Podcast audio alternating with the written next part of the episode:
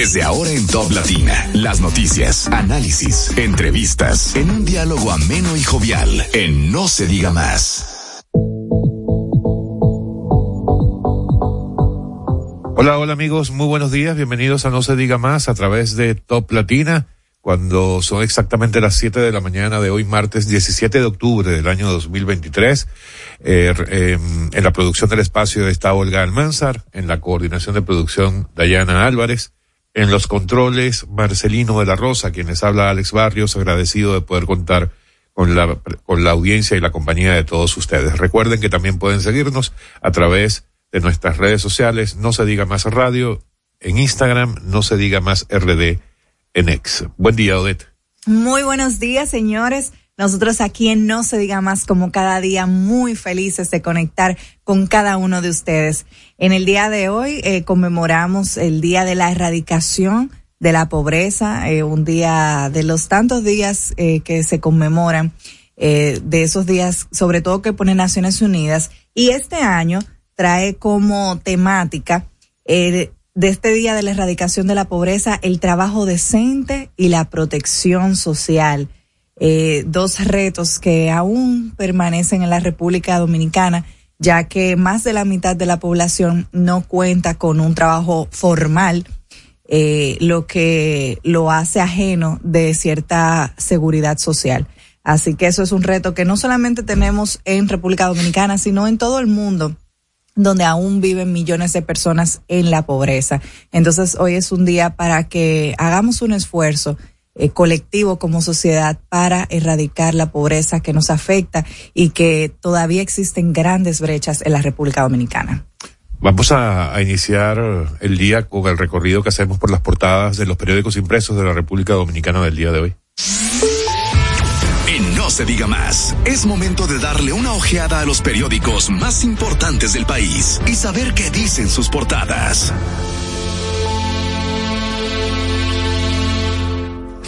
Bueno, pareciera que la noticia del día, por lo que reflejan las portadas de los periódicos impresos, vuelve a ser la situación con Haití, esta vez matizada por dos hechos. Una, la llegada de una comisión de la OEA, que inicia de esta forma la mediación con la que se comprometieron la semana pasada en la reunión del, del Consejo Permanente.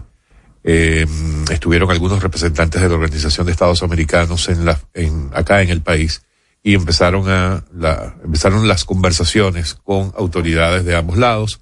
Ayer se decía que había temor sobre todo del lado de Haití en cuanto a los posibles hallazgos que tuviera esta comisión de la OEA para una, para tratar de llegar a una solución eh, para ambas naciones.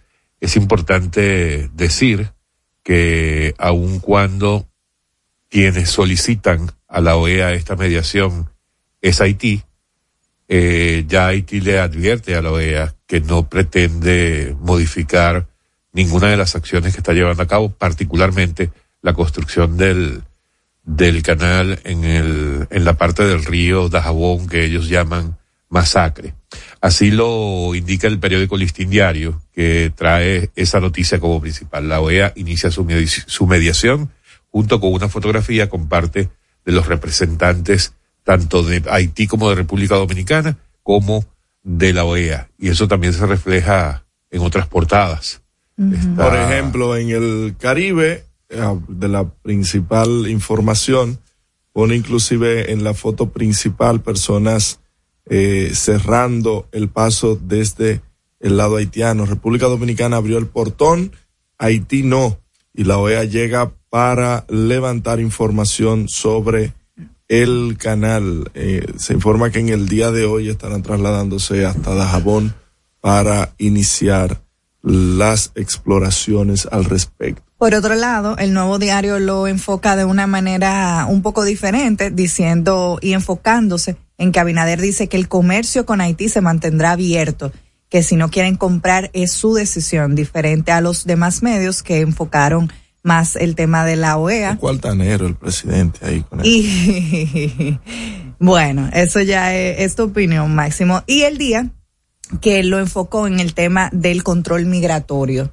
eh, que Abinader afirma que el gobierno no variará el control migratorio, así como también él hoy dice que el gobierno no cederá presiones de Haití y que la frontera será ordenada.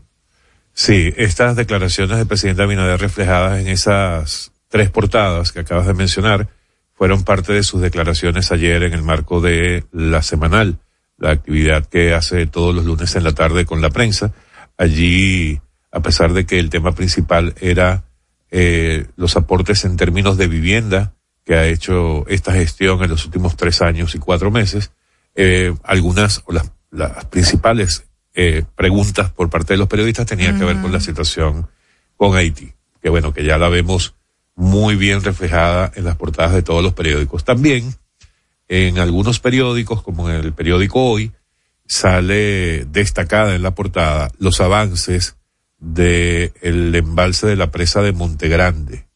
Hay una, en el periódico hoy precisamente muestra una foto aérea impresionante esa obra, ¿no? O sea, es una, una mega obra. eh, ayer el director ejecutivo del INDRI, Olmedo Cava, recorrió este proyecto. Es un proyecto, recordemos que es el proyecto múltiple de la presa Montegrande, no es solamente la presa o el embalse, eh, este embalse presenta a la fecha un 98% de terminación, lo que hace pensar que efectivamente se va a poder cumplir con la, con la más reciente meta que había colocado el presidente Abinader, que era inaugurarlo en el mes de noviembre.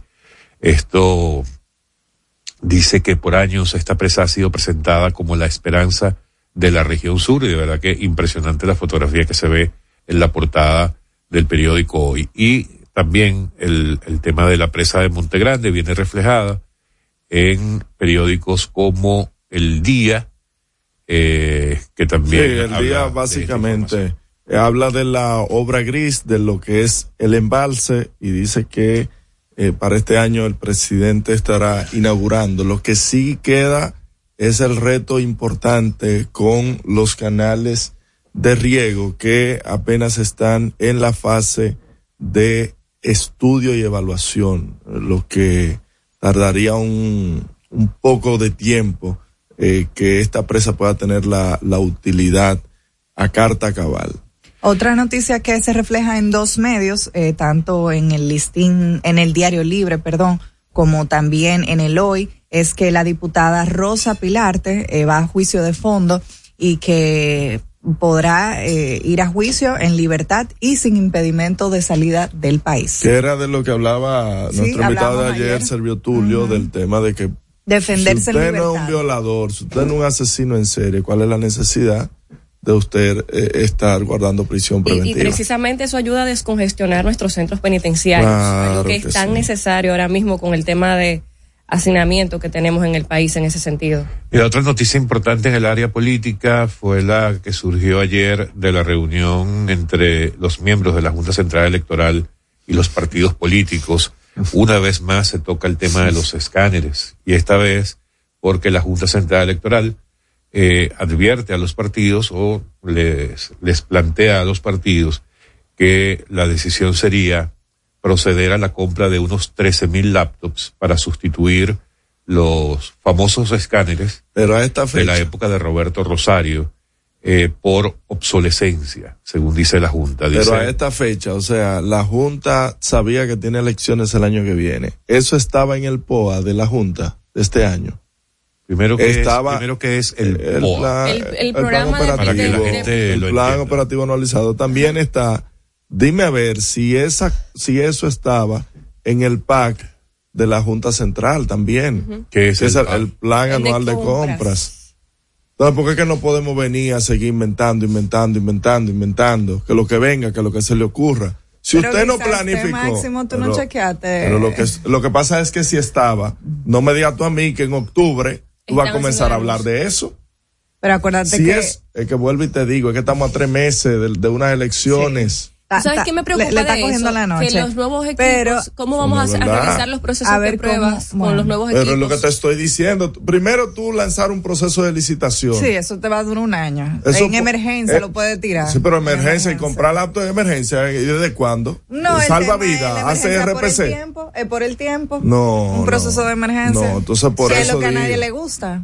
Me huele el raro tema de los eso. procesos de Siempre, emergencia. siempre cada vez que vamos a tener elecciones siempre hay un tema. Sí, sí, sí. Primero que si teníamos escáneres, que si no teníamos. Y con toda la junta. Después que, si era el voto manual o que si no era manual. Después ustedes recuerdan lo que ocurrió eh, en el año. No, no, no, en febrero. Eso no se puede ni mencionar. ¿Tú te imaginas otra situación que se ¿Pero qué es lo que pasa con los escáneres? Porque los escáneres se usaron hace dos semanas.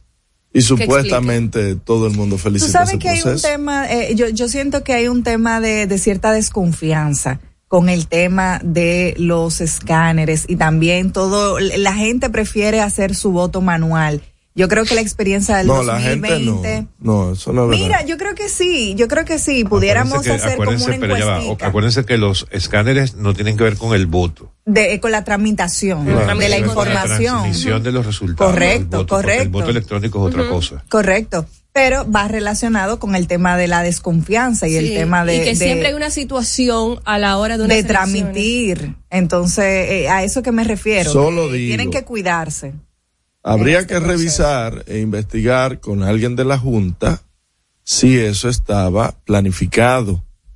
Si estaba planificado, me huele malísimo de que eso se esté hablando con los delegados políticos a casi tres meses de las elecciones municipales. Bueno, lo cierto es que independientemente de lo que se puede opinar al respecto, los partidos ayer, en la reunión que se hizo, apoyaron la decisión. Eh, los distintos partidos que acudieron a esta reunión, en sentido general, prácticamente todos los delegados de los partidos, movimientos y organizaciones políticas se adhirieron a las recomendaciones que en este caso hace el Departamento de Informática de la Junta Central Electoral. El periódico El Caribe destaca declaraciones como la de Dionisio de los Santos, el delegado del PRM, que dio como buena y válida la propuesta que hace el Departamento de Informática, aunque observó que el órgano electoral en la mayor brevedad posible debe establecer el calendario para llevar a cabo las acciones en ese sentido y darle tranquilidad a los partidos políticos y a la sociedad dominicana. Mientras tanto, el representante del PLD, Danilo Díaz, manifestó que su organización no tendría ningún problema en que se utilicen equipos actualizados, pero le preocupa precisamente lo que hablábamos del tema del tiempo, que se llevaría a adquirir nuevos equipos debido a que faltan solamente cuatro meses para las elecciones. Y el delegado de la Fuerza del Pueblo, Manuel Crespo, pidió al Pleno de la Junta que en un plazo de siete días le notifique el planteamiento sobre los escáneres para la mesa técnica de su partido analizarla y luego emitir su opinión al respecto. Ya ahí se perderían dos semanas. Mira, bueno, en la Fuerza del Pueblo está Roberto Rosario, él debe saber un poco de esos escáneres, ¿no? Vuelve el tema de los avicultores que eh, amenazan con sacrificar gallinas para enfrentar la crisis derivada de la crisis de Haití. Al Haití tener la negativa de eh, entrar a los mercados dominicanos para el intercambio comercial, eh, parece ser que lo que se tenía como una esperanza de volver al mercado se ha vuelto a morir. Y ante ello, señores, Ahí hay personas que están manteniendo, eh, comprando de sus ahorros, comprando alimentos para las gallinas. Y van, van a tener que sacrificarlas. Y eso va a implicar que en varios meses, como ya lo he dicho, haya crisis con los huevos. Y eso al parecer no está siendo previsto. No está siendo previsto.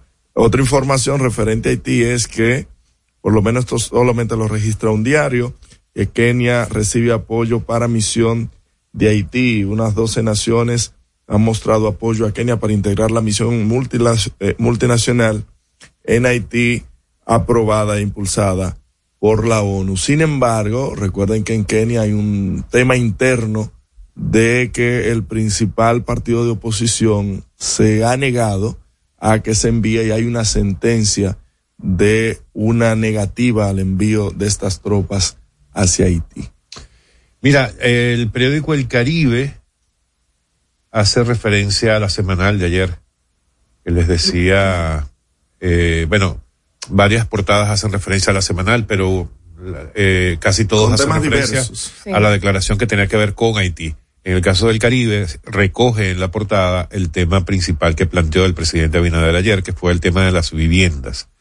Y lo plantea como que Abinader dice que entrega más de 53 mil viviendas en estos tres años de gestión. Una, una de las anotaciones que hacía el presidente Abinader ayer en la semanal es que en ningún otro gobierno se había entregado una cantidad tan alta de viviendas como solo estos tres años. Pero, pero espérense, espérense, señores, vámonos al paso. ¿Cuántas viviendas que dice que está entregando? Pero de, déme la desglosada. Sí, pero déme la desglosada. si tú supieras que presentaron. tengo esa información aquí, espera. En la semanal presentaron las gráficas de cuántas viviendas se han entregado, inclusive por provincia. Ajá. Sí, sí, sí. Eso es lo que quiero saber, porque yo tengo una información, yo tengo una información del 2021 donde se hablaba de ciertas eh, de, ciertas promesas que se hicieron, entonces quiero contrarrestar para ver eh, cómo vamos ahí en ese ámbito de promesa versus cumplimientos. No, déjame decirte que, que ayer pasó hasta algo un poco jocoso. Tuve la oportunidad de participar y uno de los periodistas eh, le hacía un reclamo directo al ministro Carlos Bonilla. Oh, y el presidente. la vivienda. y el presidente dijo, bueno, Carlos, después de ese ataque, responde tú y era refiriéndose al tema de invivienda, precisamente con unos trabajos que se han hecho que los comunitarios ya exigen que se finalicen y el ministro tuvo la oportunidad de explicar el estatus. No, no, que la, que la, guerra de Israel y, y la franja de, Gaza. De hecho, él comentaba que en algunos de esos edificios habían personas residiendo y que eso había complicado un poco más la logística, pero que estaban muy comprometidos con finalizar el proyecto. Miren lo que buscan. Mira, yo creo honestamente que hay que reconocer, hay que, eh, Alex no nos dirá luego el tema del desglose para aclarar tus dudas, Máximo, pero hay que reconocer. no. hay, hay que reconocer algo, aunque se pueda ver una cifra muy grande hay que ver los diferentes planes de vivienda que está haciendo el gobierno. Y lo, estos planes de vivienda, a diferencia de los planes que se hacían en el pasado, no cargan el presupuesto nacional, ya que se fomenta la inversión privada, cosa importantísima por un tema de competitividad en el país. Aparte de los modelos que se están usando para crear estos planes de vivienda, señores, el gobierno se ha enfocado en hacer viviendas y esas son de las cosas que hay que, que hacen los países para eh, erradicar la pobreza, hoy que hablamos de ese día, y que otros países del mundo eh, han tenido muy buenos resultados con la accesibilidad a la vivienda. Y yo creo que vamos por buen camino. Bueno, esos detalles se los voy a compartir luego de esta primera pausa. Eh, por la hora vamos a dejar hasta aquí el recorrido que hacemos por las portadas de los periódicos impresos de la República Dominicana del día de hoy. Recuerden que en cualquier momento pueden conseguirlas en Spotify, las portadas podcast, by No Se Diga Más. Mm. Al regreso, más información en No Se Diga Más.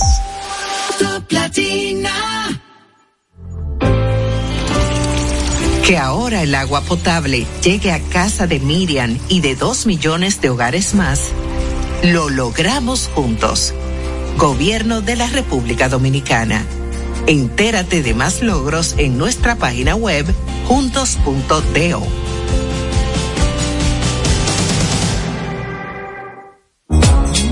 Un toque dulce a tus mañanas con las nuevas French Toast Sticks de Wendy's. Mmm, deliciosas tostadas francesas cortadas a mano, crujientes por fuera y suaves por dentro, servidas con rico sirop. Pruébalas, el desayuno perfecto para tener un buen día. Solo en Wendy's. Cuando nos cuidamos unos a otros, hay comunidad. Donde hay comunidad, hay más oportunidades. Donde hay más oportunidades, se vive mejor. Por eso en Grupo Punta Cana trabajamos diariamente de la mano con nuestra comunidad, con proyectos que garantizan el acceso a salud y educación, promoviendo la cultura y el respeto por el medio ambiente, porque el verdadero desarrollo solo es posible cuando es para todos. Grupo Punta Cana con la comunidad. Descubre más en www.grupopuntacana.com.do. Yo estoy creciendo fuerte. Y yo creciendo bella. Con Chocorrica. Con Chocorrica. Con Chocorrica. Qué cosa buena. Yo estoy como un torito.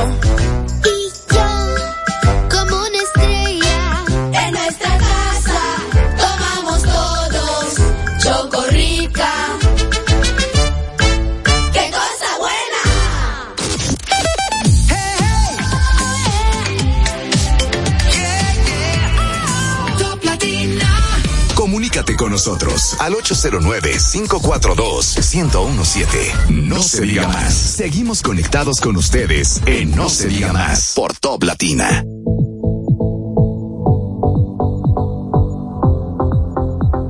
Bien amigos de regreso, no se diga más a través de Top Latina. Mira, hablando del tema principal de la semanal de ayer, eh, Máximo, hablabas de las cifras que querías contrastar con las promesas que se hicieron. Lo primero es que el presidente hizo una, no una aclaratoria, sino hizo contextualizó la presentación que haría eh, en el sentido de que los planes de vivienda de este gobierno tienen tres componentes. Uno que es el programa Mi Vivienda, que es efectivamente construcción de vivienda para eh, personas eh, vulnerables. Otro que es el Plan Dominicana se reconstruye, que es reparación de viviendas. Y el tercer programa, que es el programa Familia Feliz. Los dos primeros que mencioné, Mi Vivienda y Dominicana se reconstruye, que son programas del Ministerio de Vivienda y Edificaciones, del MIBET, a cargo de Carlos Bonilla. Y el eh, programa Familia Feliz, que está a cargo del Ministerio de la Presidencia, que hemos tenido aquí incluso a, Claro. a Camel Curi, el viceministro Sí, encargado, de llevar adelante ese programa. Sí, dame de Entonces, dame la de vivienda feliz. De ejemplo. Familia Feliz. Sí. En el caso de Familia Feliz, eh, acumulados a diciembre de 2023, entre los que ya se entregaron y están listos para entregarse de aquí a diciembre, hay un total de 2.912. ¿De cua- cuántas? 2.912 apartamentos.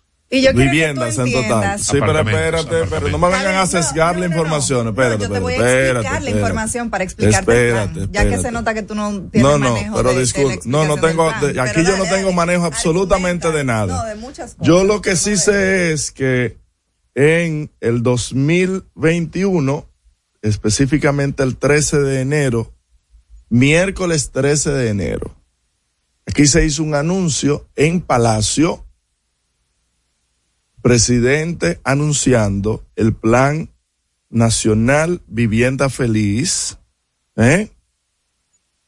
para que los dominicanos puedan adquirir su vivienda y disminuir el déficit histórico, ¿verdad? Que ha habido en el tema de vivienda. Ahí se anunció, eso fue en enero, ¿eh? De que ese primer año, iniciando, iban a construirse 11 mil viviendas. En enero del 2021, para que no me vayan a hablar que no, que la pandemia, enero del 2021 hicieron ese anuncio en el Palacio de que se iban a construir 11 mil viviendas y que en los años restantes, en los próximos eh, dos años restantes, tres años, perdón, iban a construirse 17 mil viviendas por año para completar unas 62 mil viviendas. ¿Y cuántas han construido? 2.800 viviendas. Óigame, usted me puede traer el científico más encumbrado en excusas de la NASA o de donde sea y contrarrestar una promesa de 62 mil versus una ejecución de 2.800, yo preferiría guardarme la palabra, pero usted tiene la Es palabra. que no es promesa, Máximo, se llaman proyecciones. Entonces te Diablo, explico. pero una proyección de diferente 62 pero a- a déjame 2000. explicarte, déjame explicarte. Diferente a cómo se ha hecho en Ahí otros está la gobiernos, noticia, ¿eh? Que todo el presupuesto sale del, go- del presupuesto nacional de nuestros bolsillos. No Esto sale del bolsillo de los empresarios No, privados. Bueno, pues no es Y como factible. pues no es muy factible. Pero ¿y cómo ser factible Es si promete factible. 62 Es que y nada más construyen dos? Máximo. Es un modelo que tú sabes en países como, como De donde ha 60, funcionado, sí, en Colombia y en países donde Sí, ha tenido muy buenos resultados, como en cosa. Singapur. Ese proyecto está apoyado por el Banco Mundial. Y tú sabes qué, Máximo. De 62 Ese a proyecto, 2. tú- ¿Por qué no ha avanzado más? Porque es con dinero privado. Y tú sabes lo difícil que ha sido el material y lo caro que ¿El se qué? ha puesto el material después Oh. de la pandemia. Sí, pero fue los el 2000 materiales. y cómo ha 2021, incrementado el precio de la vivienda. Tú sabes que se tuvo que hacer una 2021. venta para el tema del bajo costo. Es que son muchas las cosas que hay que hacer para que un plan tan importante pueda tener éxito. Lo que pasa es que una cosa son las proyecciones y otra cosa son las Pero, realidades. pues entonces quiten a toda esa gente de ahí, porque si tú proyectas Pero es que, 62 mil Máximo, y no a dos años, óyame, aún a- faltan para terminar el gobierno 11 meses y tú me dices a mí que para terminar el periodo tú vas a construir 62 mil y a la fecha tú solamente has construido 2.800, eso es, eso es un fracaso. Una vivienda aumentó más de un 30%. pero mi estimada, lo que estoy diciendo es a 2.800 están felices, pero los materiales de y los otros 59 mil que estaban esperando. No, están y felices. que siguen espera. Entonces, cuando tú pones Máximo, pero tú sabes la diferencia, esa gente no tenía nunca querida. la esperanza de tener una vivienda. No tienen que gritar. Es que Lo primero es que no tienen que gritar. No, no, no, no, es que yo estoy Miren. pidiendo y estoy diciendo Probablemente esto que te voy a decir. que si usted proyecta 62 mil y se siente en Palacio a abordar un plan este año, en enero, 13 de enero 2021, este año vamos a construir 11 mil viviendas. El año 2022, 17 mil. 2023, 17 mil. Y el 2024, 17 mil más para completar unas 62 mil viviendas nuevas ¿Eh? Y fíjense que ayer hizo un arroz con mango, ayer, un locrio, lo mezcló todo y ni siquiera llegan a lo proyectado en uno solo de los programas. Permíteme, Qué bárbaro, Máximo. qué bárbaro. Permíteme. Y, y ojalá que la gente que acaba de escucharte escuche esto que voy a decir. Mira, en construcción de viviendas, ¿tú estás preparado para escuchar lo que yo te voy a decir? En construcción de viviendas, del año 2004 al Oye 2000, ahora, oye. eh, pero escucha. Pero háblame de lo de, de lo de él, del cambio, de Sí, su está bien, pero cambio. no, no, pero oye Yo estoy hablando del decir. 2021, Oye lo que te voy rebáteme a esto. decir. No me hables de que en el 2004, 2005, háblame de ahora, No, lo que pasa es que 2021, si tú- ven al lo que pasa es que si tú 2021. hoy, en 2023. Porque es que no saben envolverse con sus mentiras, entonces quieren venir al pasado. Tu, tu presidente dice, no mire para atrás, porque tú vas para atrás. Ok, yo te voy a explicar por qué voy a hacer referencia a los años anteriores. Y es que yo no sé lo de la declaración que tú dices de lo de las 60 No, yo sí la sé, te la mando, mira Bueno, pero si me vas a dejar hablar, yo hablo. y si no, vamos a la pausa y, No, y que la gente se quede solamente es- con tu opinión. No, no es con mi opinión. Lo que pasa es que rebátame lo que yo estoy diciendo. Bueno, si se pero- prometió Pero en él está 2020. haciendo el Pero si me lo intento. permites, No, va para el, 20 para el 2004. si me lo rebatir. permites, puedo. Dele. Ahí está la noticia, la mandé al grupo. Ok, de acuerdo. Ahora la veo. Probablemente eso es un er- eso fue un error haber anunciado eso. Ya, ¿Verdad? ya, ya. Si quieres lo dejas hasta ahí. No, no, no, no, pero ahora te voy a decir lo siguiente. Porque hay que hacer referencia al pasado, a los gobiernos anteriores, si tú quieres darle credibilidad a una cifra como la de 60 mil viviendas. ¿Y por qué te lo digo? Porque, y voy a hacer referencia al pasado, voy a mirar para atrás, como tú dices, del año 2004 al 2012, que son dos periodos presidenciales, en este caso del expresidente Leonel Fernández, se entregaron un total de 2.934 viviendas. ¿Escuchaste bien? 2.934 viviendas. Del 2012 al 2020, en, tem- en tema de vivienda, el- la gestión de Danilo Medina, del expresidente Danilo Medina, fue bastante mejor, bastante más favorable que la de Leonel Fernández. Porque entre esos ocho años, sus dos, sus dos periodos de gestión, logró entregar un total de 6.721 viviendas. Es decir, entregó un poco más del doble de lo que entregó Leonel Fernández en los ocho años anteriores. Entre el 2020 y lo que va de 2023, a pesar de que el presidente, según tú y según esa declaración, según él. La construcción de 60 mil viviendas, resulta que ha entregado 7.561 Exacto. Muy bien. que es el 80% de lo que se entregó en esos 16 años Exacto, anteriores. Muy bien. Me parece bien. Entonces, si tú vienes de gestiones presidenciales que no pasaron de, de en el caso de las dos primeros, de 2.900 en ocho años y de 6.700 en, en los ocho años siguientes, ¿tú crees que el haber entregado 7.500 en solo tres años es, Es- algo positivo para el país? es que, ¿O no? No, no, señor. respóndeme lo que te estoy diciendo. Deja a un lado lo de los El- 60 mil, lo de las tema 60 mil de, del que año 21. Si hablamos de Pero proyecciones. no, no, respóndeme si lo que te estoy diciendo. dice, vamos a entregar siete mil Está bien. viviendas. Perfecto. El presidente Abinader se si equivocó. la línea- terrible. Es un fracaso en materia de vivienda. Sin embargo, No, en vivienda no, en proyecciones y anuncios, No, porque es- si hay algo que han sí sabido hacer, deberían de poner una productora, Menos porque que haciendo gente- anuncios y que que haciendo anuncios y hablando y hablando, ahí se han sacado un y se cien. da cuenta que no Claro, que prometieron en el argumento. 2000, pero busquen pero señores importa, pero qué importa Claro una que- promesa incumplida Ah, no importa lo si que se- está no que se demostrando, si está demostrando Pero no con importa creces, que pero si está demostrando con creces entonces- que está entregando mucho más que 16 Pero años ¿para anteriores. qué en entonces tan se solo pone a tres hacer años. anuncios grandilocuentes que no va a poder cumplir? Deja el miedo, Deja el miedo. ¿Para qué hacer anuncios grandilocuentes que no se van a poder cumplir? Porque diga, si hay una proyección, bueno, en, de, en ocho años se entregaron siete mil, entonces yo en cuatro años voy a entregar ocho y Te quede bien.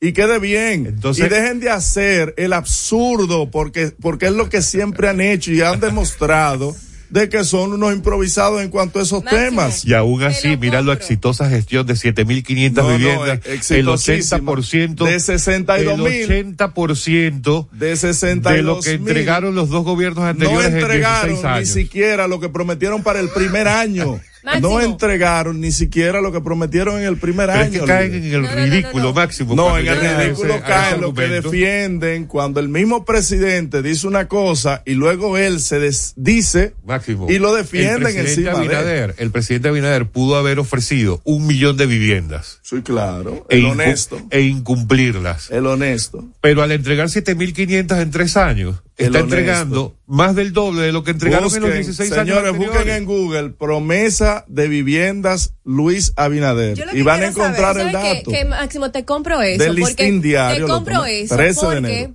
hay que tener cuidado con las promesas que se hacen, que eventualmente, aunque tengan grandes logros, esto va para cualquier eh, dirigente político, servidor público, que ante cualquier logro puede verse minimizado si no cumple con las expectativas de la promesa. Y yo creo que eso es lo que está pasando con lo que planteas ahora.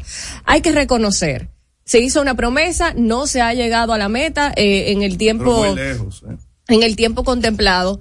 Esto puede jugarle en contra. Sin embargo, también hay que destacar que por mucho las cifras en un periodo de tres años sobrepasan lo de años anteriores. De 16 años anteriores. imagínate. No es que sobrepasan No, no, los tres 100, anteriores. de 100 años, 16 100 años de años. Yo no sé si Máximo piensa que el presidente le tiene que, que poner un arma para obligar a los desarrolladores a crear proyectos. que- porque es que mucho, porque por Ah, ejemplo, bueno. con el tema, el proyecto específico de Familia Feliz, son los desarrolladores, el gobierno no construye. Entonces tú quieres que le pongan una pistola, Pero construye obligado. no es eso, eso. es, hay que seguir incentivando. No. O hago un una fe de rata, hago una fe de rata, señores. Nosotros dijimos tal. Es que te estoy diciendo que es una proyección de que en el primer año, o sea, en tres años, no han podido ni siquiera suplir la cantidad de lo que prometieron el primer año. Hay que, hay O sea, que están en un 60% hay que, hay del que primer tener año. cuidado con las promesas para no darle el chance a la oposición que después usen eso en tu contra, aunque tú No que sobrepases. se lo usan ellos mismos. Aunque tú sobrepases las expectativas. Eso sí, ha- hay que estar claro. Yo diría que Pero es que tendría, pero es que tendría sentido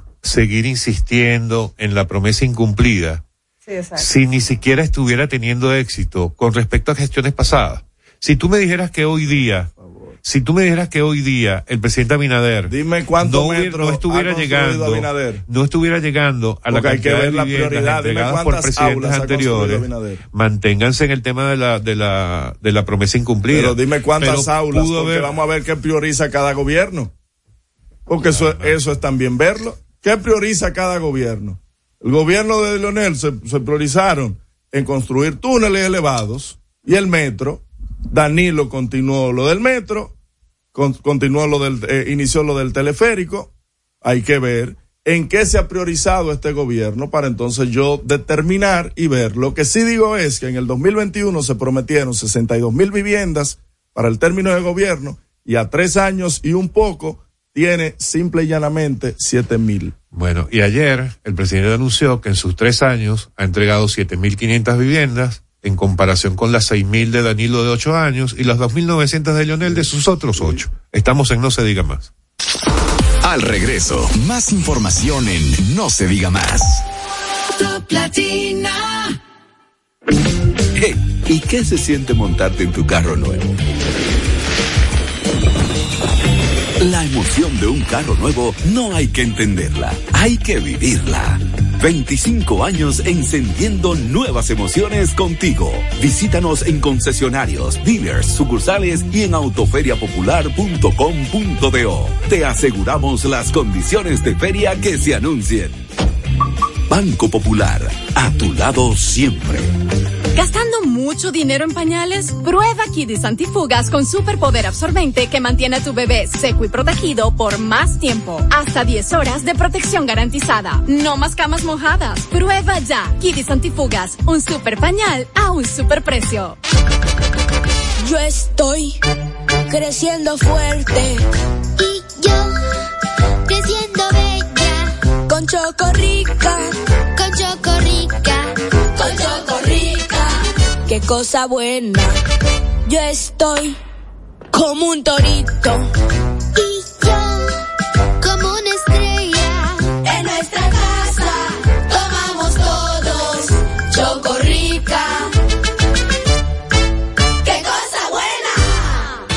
Ahora la gran diferencia está súper cerca de ti. Supermercados Nacional Sarasota. Un nuevo espacio cómodo y práctico con la gran variedad, servicio, precios y calidad que mereces. Avenida Sarasota 101, esquina calle Dolores Rodríguez Objío. Supermercados Nacional. La gran diferencia.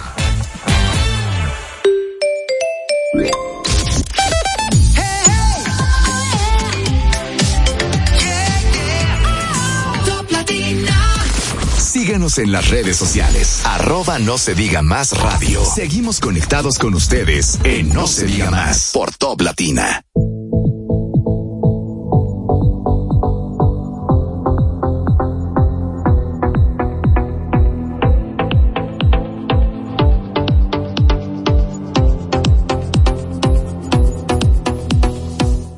Amigos de vuelta en No se diga más a través de Top Latina.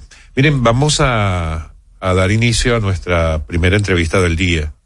Eh, y para ello vamos a darle la bienvenida a Fernando Abreu.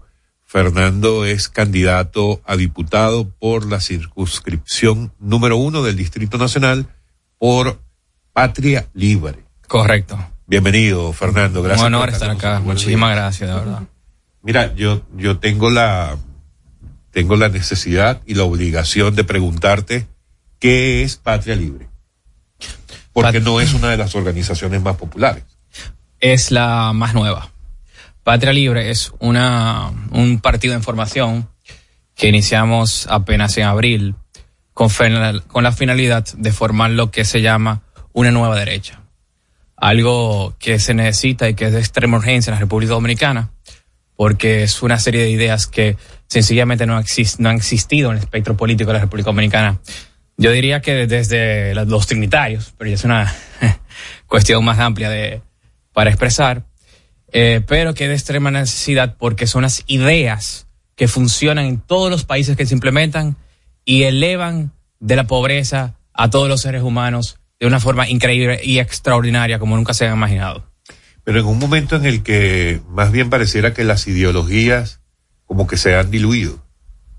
Yo diría lo contrario. Si, si vemos el fenómeno en Latinoamérica que ha- o en el mundo completo, ¿qué ha pasado en, en los últimos años? Bueno, el continente está totalmente rojo. O sea, está polarizado. O sea, ganó el presidente del Partido Comunista en Chile, Boric. Ganó Lula. Ganó Petro, un radical terrorista comunista en Colombia. Ay, Dios mío. Pero por otro Ganó- lado, ganó Novoa en Ecuador. ganó Novoa en Ecuador. Pero por el lado de derecha, si, no, si nos vemos también, eh, est- está Meloni en Italia. Está el presidente de Polonia que viene de derecha en Polonia. Está Orban en Hungría que viene de derecha. Vox también ha tenido un gran impacto, aunque en la última elección no le fue tan bien como esperaban, pero hay un gran potencial allí. Eh, en Estados Unidos tenemos el fenómeno que, según todas las encuestas, Trump lidera y le gana a Biden por muchísimo. Está ese fenómeno también. En México, mi, mi ley, claro, mi ley en Argentina que va a arrasar. Eh, luego, está- luego también tenemos a Cast Bolsonaro también retiene más de un 50, un- como un 50% de, de toda la simpatía de los brasileños. Y en México estamos viendo también a Eduardo Verastegui, el productor de la película Sound of Freedom, que también tiene una gran popularidad y es de nueva derecha también. Entonces la nueva derecha prácticamente viene siendo esta, esta, esos dos, esta combinación de los dos sectores tradicionales de la derecha, que es el conservadurismo clásico y el libertarismo o liberalismo clásico, que nada tiene que ver con liberalismo de Estados Unidos, que eso es socioliberalismo, que es un liberalismo de izquierda. Bien, ¿y por qué piensas tú que en el caso de República Dominicana pudiera tener apoyo Calar ese eh, tipo de mensajes. alguien de la derecha, como en tu caso? Primero porque es la realidad y la verdad de lo que funciona. Y aplicar las mismas fracasadas ideas y esperar un diferente resultado es la definición de un demente, de, de- de- demencia. Y siempre en la República Dominicana estamos aplicando las mismas fracasadas ideas de centro izquierda desde, el inicio. Es decir, siempre en la República Dominicana se ha incrementado el gasto público año tras año. En todos los gobiernos han subido impuestos y ya este no lo ha subido todavía, pero ya ha anunciado que lo va a subir para, después de las elecciones. Eh, Jochi Vicente, su ministro de Hacienda, lo ha anunciado, etcétera, etcétera. Literalmente desde el año 2000 hasta acá, el tamaño del Estado se ha incrementado por más de 10 veces. La, la deuda pública se ha incrementado y se ha multiplicado más de 15 veces. Tenemos tantas regulaciones y una montaña de impuestos y regulaciones tan grande que estamos en el puesto 115 de las facilidades de hacer negocios, al lado de los socialistas, al lado de Argentina, de Nicaragua, de Venezuela, de Cuba, o sea, cerca de ellos. Aquí en República Dominicana no es nada fácil hacer negocios. El Estado te quita un 49% en lo que se llama la, to- el- la totalidad de impuestos y contribuciones de las ganancias de las empresas y luego, luego te da la vuelta para consumir lo que te quedó y te topa enfrente con un ITEVI que te quita más, te topa enfrente con impuestos selectivos del consumo, con un IPI, con impuestos eh, eh, de cheques, con impuestos de, de activos y encima de eso el pasivo laboral infinito a nunca acabar que quiebran todas las empresas. Fernando, pero Bueno, más allá del discurso, en práctica, dime un gobierno latinoamericano de derecha que haya dado buenos resultados. Bien, en Latinoamérica, derecha, en Latinoamérica, que ha gobernado han sido pocos. Ahora hay candidatos de nueva derecha. eh, eh, ahora hay candidatos, pero que han gobernado pocos. Eh, dentro de esos muy pocos ejemplos, se puede decir el primer, no el segundo gobierno, el primer gobierno de Menem en Argentina, que fue muy exitoso. ¿Qué, qué año fue eso? Eso fue en el principio de los 90. eso fue muy exitoso. Eh, aquí lo más cercano que se llegó, lamentablemente existe el mito de que la persona piensa que Balaguer fue de derecha.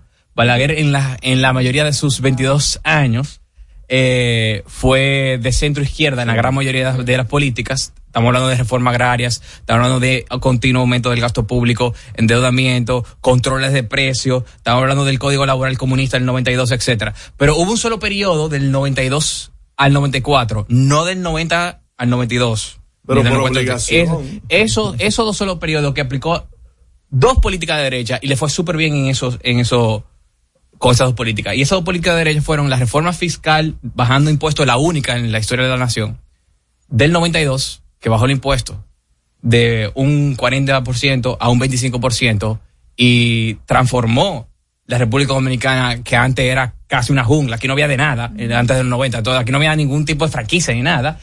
Y lo otro fue que no redujo, sino que frizó, simplemente no aumentó el gasto público y eso conllevó a que el- la deuda en representación del PIB pasara de un 80, y- de un 80% a menos de un 30% en muy poco tiempo. Eso es la única, pero fuera de ahí no hay más ejemplo. Ok, no nos quedemos en la ideología porque eh, a ti te interesa hablar de tus propuestas. Exacto. Eh, cuéntanos cuáles serían esas principales propuestas que tú llevarías a la circunscripción número uno del Distrito Nacional enmarcadas dentro de esa ideología de derecha. Claro.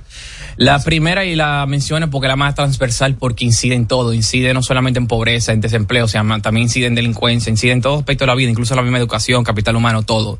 Es nuestra reforma fiscal bajando impuestos, tanto el TEVIS como impuestos selectivos del consumo, como impuestos sobre la renta, tanto de empresas como de personas físicas. Y esa propuesta es muy importante porque es lo que produce un mar de inversión a todo nuestro barrio y a todos los sectores que eleva la calidad de vida de todos los dominicanos de una forma increíble y centra- trascendental en todo. Entonces, esa es una de las primeras, lo estoy diciendo de forma más ambigua. bajar, lo- eh, bajar Excel- excelente, ahora podemos ir a los detalles, perfecto. Por el primero le dije de monovela, ahora vamos a ir a los detalles. Eh, te voy a decir, tipo de impuesto por tipo de impuesto. Y TEVIS 18 a 12. Impuestos sobre la renta de personas físicas, que va actualmente de 0, 15, 20, 25, más las contribuciones superan un 30 y pico. Nosotros lo ponemos en 15% flat tax eh, para todos, con excepción a los que no tributan actualmente, que, que pagan cero. Por encima de los 33 mil pesos que comienzan a tributar, es 15 para todos. Eh, para las empresas, que actualmente está 27%, y después los dividendos se le agrega 10% más, y después con otras contribuciones llegan a un 49%, o sea, la- el Estado te quita la mitad. Para eso, nosotros proponemos un 15% también flat tax para todas las empresas, independientemente del tamaño que tengan. Eso, eso, eso sí que produce demasiada riqueza y una explosión de riqueza increíble, como ha sucedido en muchísimos países que se ha hecho. Y eh, para el caso del TIP ya lo mencioné, para el caso del impuesto selectivo al consumo, nosotros lo, lo eliminamos por completo. Para el caso de la, del IPI, que es un atraco, porque es como si no estuviéramos, eh, es es como si no tuviera mm, derecho a la propiedad, porque uno paga todos los años por la propiedad que ya, entonces es un alquiler. Y si tú no le pagas al Estado tu alquiler, entonces te lo quita. O sea, eh, eso también lo eliminaron por completo. Y obviamente también la forma de financiamiento de estos impuestos, es decir, el anticipo, también una aberración, que lo cual también quitamos también. Ahora, Fernando, vamos a hacer una pausa. Y cómo, es, y cómo se recauda, también lo podemos contar. Sí, pero vamos a hacer una pausa y continuamos enseguida con Fernando Abreu, candidato a diputado por la circunscripción número uno del Distrito Nacional en No se diga más. Usted escucha No se diga más en Top Latina. Top Latina. Hey, ¿y qué se siente montarte en tu carro nuevo? La emoción de un carro nuevo no hay que entenderla, hay que vivirla. 25 años encendiendo nuevas emociones contigo.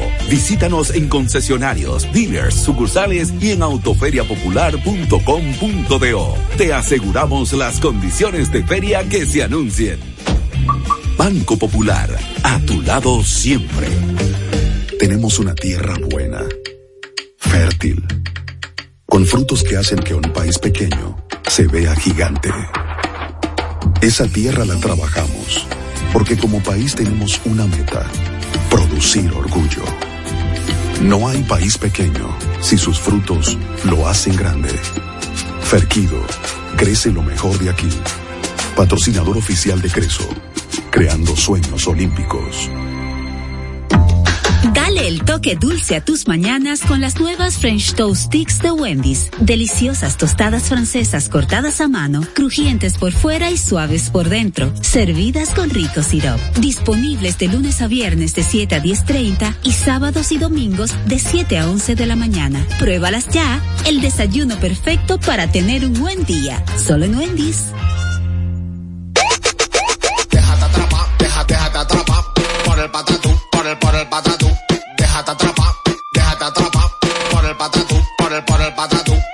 El Patatús, 15 días para dejarte atrapar por miles de ofertas. El Patatús. Jumbo, lo máximo.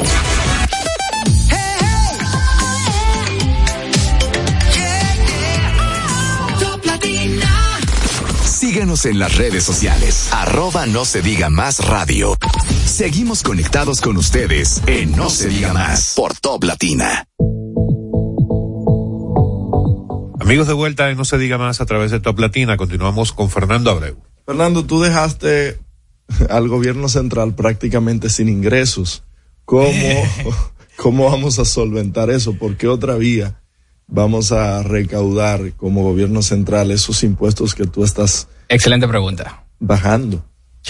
Muy buena pregunta.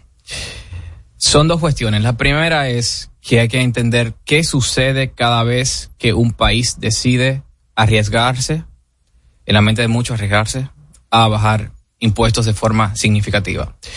Y en el caso nuestro, en nuestra institución, nosotros estudiamos cada reforma fiscal de la historia de la humanidad de cada país desde la década del 50 hasta la actualidad. Tú eres Y- economista de profesión. y, ¿no? y yo, yo soy economi yo no soy economista de forma de carrera, pero soy abogado eh, profesionalmente.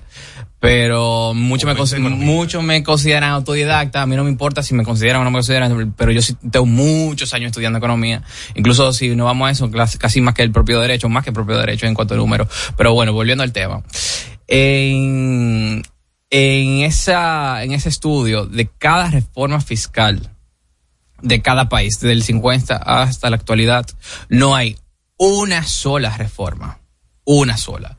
Y son más de 20 ejemplos que hay. De las 20, no hay más de una sola, no hay una sola que se cae la recaudación.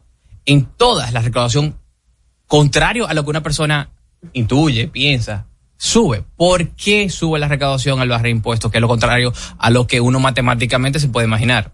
Esto no es matemática simple, esto no es aritmética, esto es economía, esto es comportamiento humano. ¿Por qué sucede eso? Porque la- los seres humanos y las empresas están incentivadas a qué? A producir más, a invertir más. ¿Por qué? Porque tú le estás dejando una mayor parte de sus propios ingresos.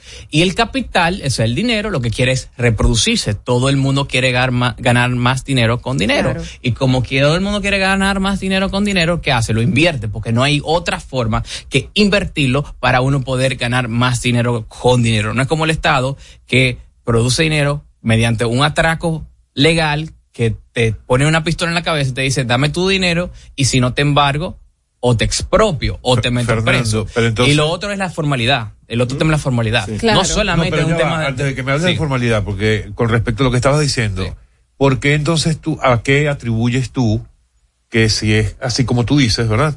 Eh, las reformas fiscales suelen ser tan traumáticas o generan tanto miedo en los políticos que siempre se habla Buena pregunta. de mira no es el momento porque Son eso traería un costo político importante. Buena pregunta, son muchas razones. Primero, hay un gran adoctrinamiento en la izquierda. Casi todos los economistas comienzan y, y se forman en lo que se llama el keynesianismo, que ha infectado eh, las escuelas económicas, eh, que es un tipo de mm, escuela económica que está ideologizada políticamente desde su inicio eh, y que se cae toda lógica y toda evidencia empírica eh, detrás. Es un, prácticamente una escuela que piensa que al incrementando el gasto público se, es como realmente se crece, que se crece con la, lo que ellos le llaman la demanda agregada, o sea, con, con que el Estado eh, gaste más, cuando es totalmente contrario a la evidencia empírica, porque los países que gastan más son los países que menos crecen a, a largo plazo y eso se ve bien, bien claro. Sin embargo, eh, está muy adoctrinado con eso y hacen una falacia matemática que yo he expuesto eh, matemáticamente to- toda la falacia que hay detrás y muchos libros lo he expuesto también. Eh, pero eh, primero es una, una, parte de adoctrinamiento, lo segundo es el interés y la corrupción detrás. Los políticos viven del gasto público. Y como los políticos viven del gasto público y lo que quieren es incrementarlo siempre para más nominitas, más nominillas, más dinerito para los compañeritos de partido y más presupuesto para el- ellos mismos que ellos manejan y para la querida y para la amante y para el sobrino y para la otra y para lo Wow. otro. Como siempre es así. Le Así tienen son todos tan- los políticos, así son todos los políticos. Así es la, también- mayoría, por lo menos los que son de izquierda, por lo menos los que son de izquierda. Y los que Fernando, manejan yo he visto- presupuesto, no. Fernando, yo, yo he visto que ahora hay un despertar de la ciudadanía. La ciudadanía está mucho más vigilante ante cualquier acción de esta naturaleza de los servidores públicos y eso complicaría un poco el asunto. Sí, Eh, pero déjame terminar más sí. la, idea. Es- como viven de eso, es- son tan, tan nerviosos de eso que prefieren cortarse un brazo antes de tocar su precioso gasto público del cual tanto vive y cual, tanto afanan y aman. Entonces, como hay un nerviosismo con eso, como que no, no me invente con esa vaina, porque de ahí es que yo hago todo mi marrulla, todo mi presupuesto y vive mi, yo, mi familia y toda la corrupción que hay detrás. Entonces, no, no quiero ni pensar que tú me lo tomes, porque tienen un miedo de que se puede caer. Ahora, lo que son más de nuestro, nuestro lado, lo que tienen ya unas ideas de derecha que no quieren eso, que quieren al revés, quitarles, qui- entrar a la política para quitarnos más poder, para quitarnos más presupuesto. A nosotros no nos importa, pero como quieran que no nos importa, la evidencia de ahí es bien clara. A nosotros no, no nos da miedo. La evidencia ahí que siempre sube. Y hay otra cuestión también que no, que no mencioné ahorita, ahorita, que es que no solamente sube la recaudación y si lo vemos la estadística completa, los países con menores tasas impositivas son los países que más recaudan, mayor recaudación per cápita tienen a, a lo largo O sea, de, que de- se regulariza más personas. pero no solamente eso, sino también que nosotros también recortamos el gasto público por el otro lado. Y como nosotros también recortamos el gasto público y eliminamos ministerios como el Ministerio de la Mujer, y después Ay. podemos, eh, podemos hablar sobre eso, porque es un insulto a la mujer, es todo lo contrario, es un insulto a la Dios mujer, que la mujer ha logrado mayores. Pero vamos a hablar de eso, porque, porque No, pero que es la antes casa de acogida, quiero, no, quiero quedarme con el tema de fiscalidad, a Sí. propósito de, de de un juventud, titular. muchas instituciones. Pero, A sí. propósito de un titular que tuvimos en el día de hoy del periódico El Caribe, las exenciones y las exoneraciones significan el 4% del PIB y se Para el calcula presupuesto del 2024. exactamente eh, este sacrificio fis- fiscal que representará la aplicación de facilidades impositivas durante el próximo año 2024. ¿Qué tú opinas sobre las exenciones, exoneraciones que tienen algunos sectores en nuestro país? Por ejemplo, la industria del cine, el sector en la zona fronteriza, para zona las zonas Bien. francas. Con- eh, buena pregunta. Contrario a la izquierda, que son casi todos los partidos de acá, eh, tanto PLD como PRM como FUPU. El mismo creador. y- sí, sí, de, de todos, exacto. Eh, y, y que la mayoría de los políticos en el mundo eh, que están gobernando actualmente, eh, nosotros nos, no queremos nivelar como quieren ellos, que es subiendo todos los que- sectores que están, que tienen exenciones y castigarlo al nivel que está la demás sociedad castigada, sino lo contrario. Nosotros queremos lo contrario. Nosotros queremos que la demás sociedad que está aplastada a impuestos y regulaciones, nivelemos al nivel de ellos hacia abajo. Entonces, lo queremos darle el respiro al de, a los demás sectores de la sociedad. No es a lo que a lo que ya tienen una atmósfera fiscal favorable castigarlos y quitárselo, sino es a lo que están castigados llevarlo a ese nivel para garantizar la igualdad ante la ley. Entonces, en el caso de nosotros, nosotros no eliminamos esas excepciones.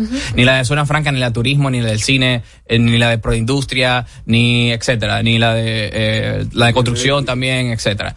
Eh, nosotros no, no lo eliminamos. Lo que nosotros haríamos es con la, lo que propuse eh, de reducir a los demás, es gradualmente llegar al nivel de que todos sean impuestos bajos para todos. Eso es lo que necesitamos en la República Dominicana.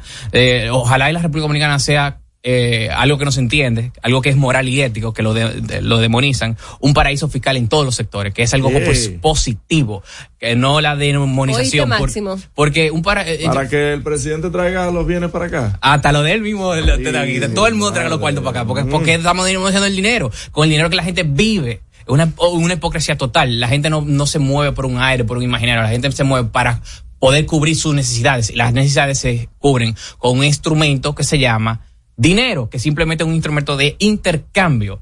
Y, y si demonizamos tanto el dinero y la riqueza, ¿qué le estamos diciendo a la ciudadanía que es lo que hace los políticos de izquierda?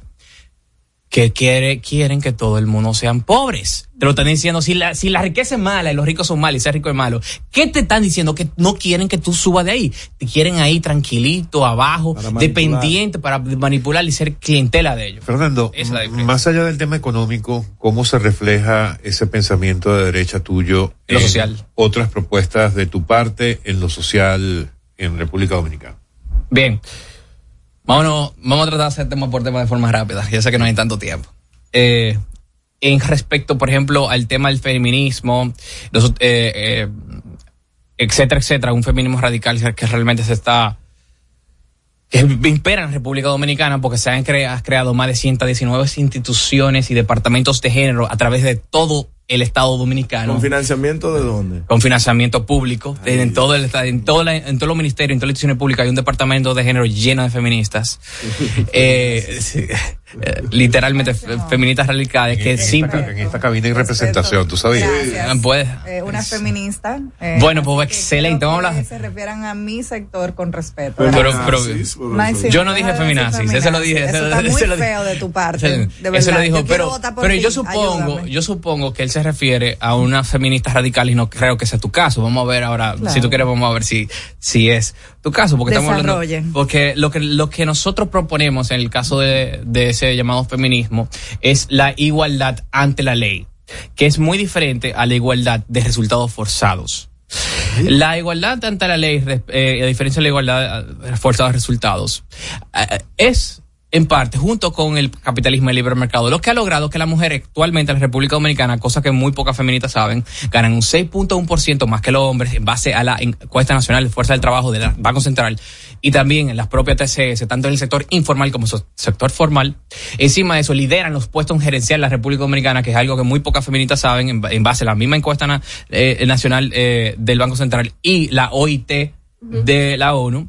E encima de esas son la- el 66% de las matrículas y el 67% de las graduadas de las universidades. O sea, no es porque sí, se han Sí, bajado. sí. Y nosotros, Gracias. contrario al, fem- al feminismo que impera, nosotros aplaudimos esos, pero el feminismo que impera, ¿qué hace?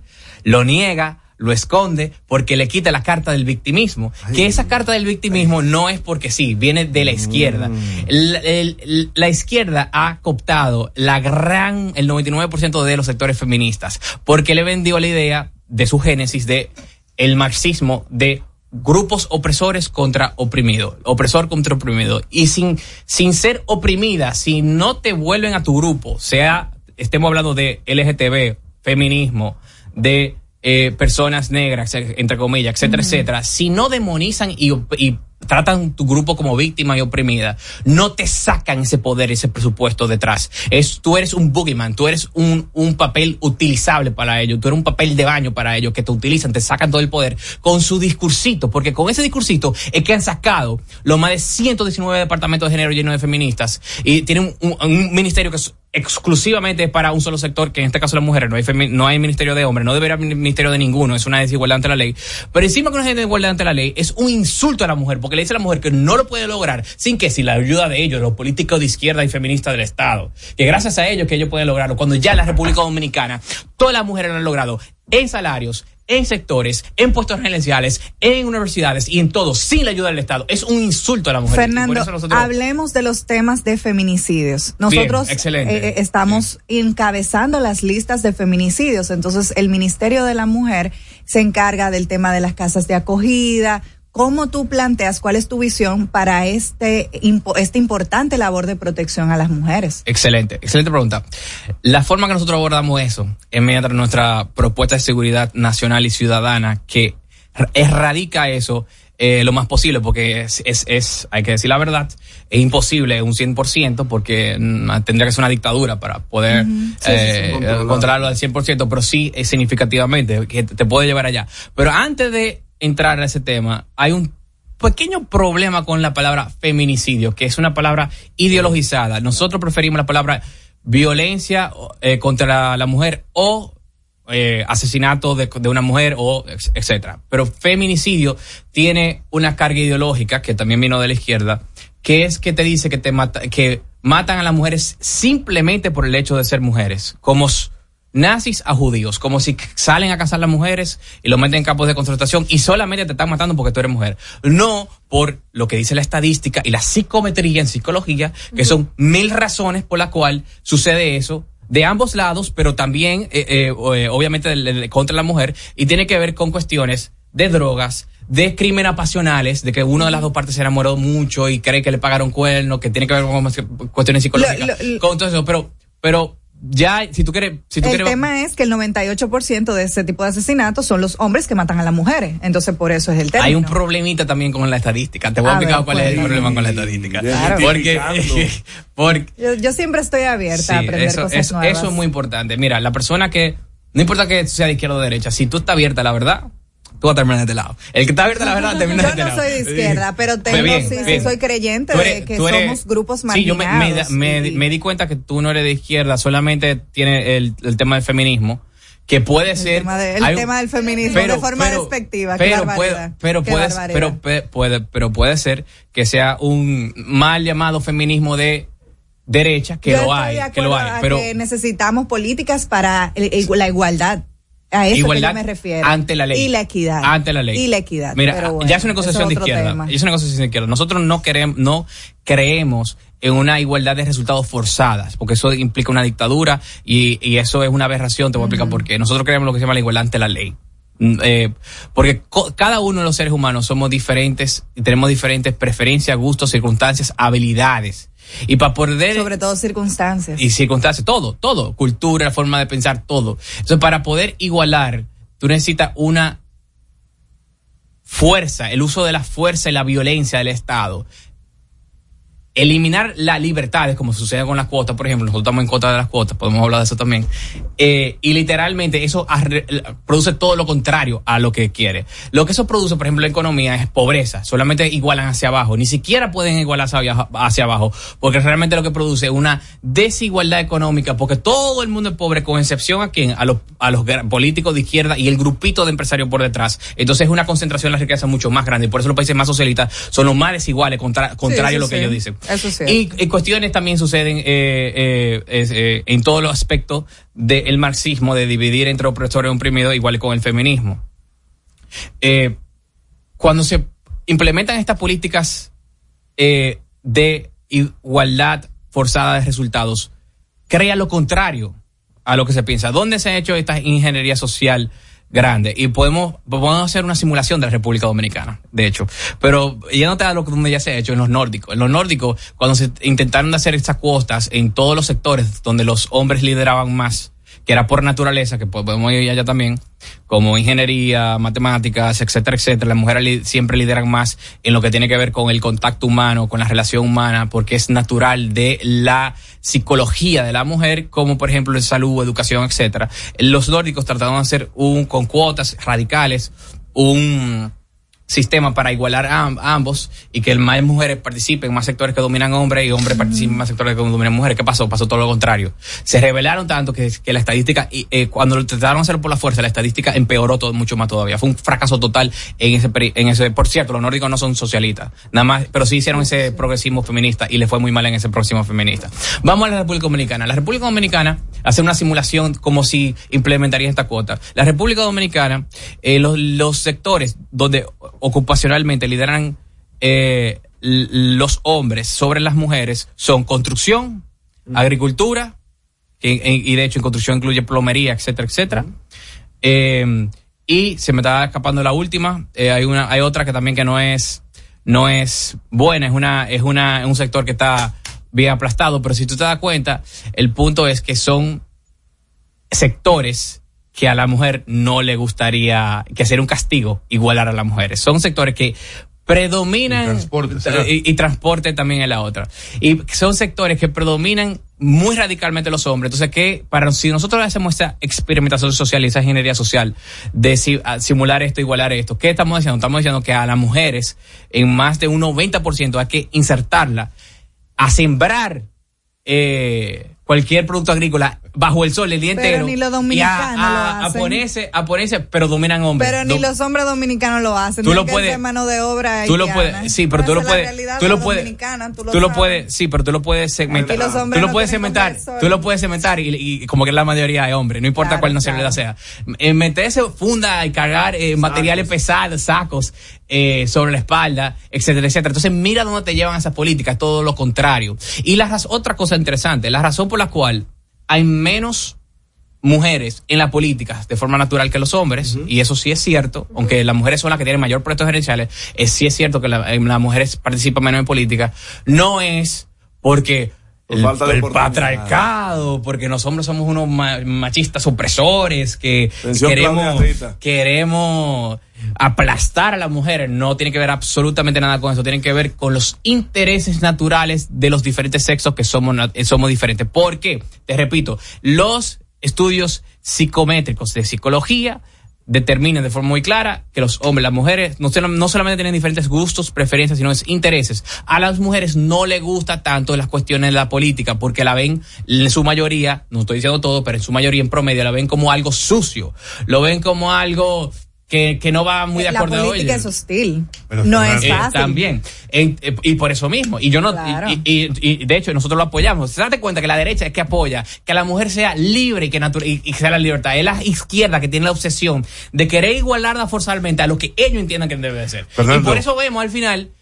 eh, los partidos políticos poniéndose locos a cumplir las cuotas del 40%, que lo quieren llevar al 50%, eh, llevando mujeres que no quieren entrar a la política casi forzadas, a meter mujeres que no saben de política ni les gusta la política, eh, eh, tipo de mujeres así. Porque hay mujeres que sí que saben de política, les gusta la política, pero mujeres que no saben para poder cumplir la fuña cuota.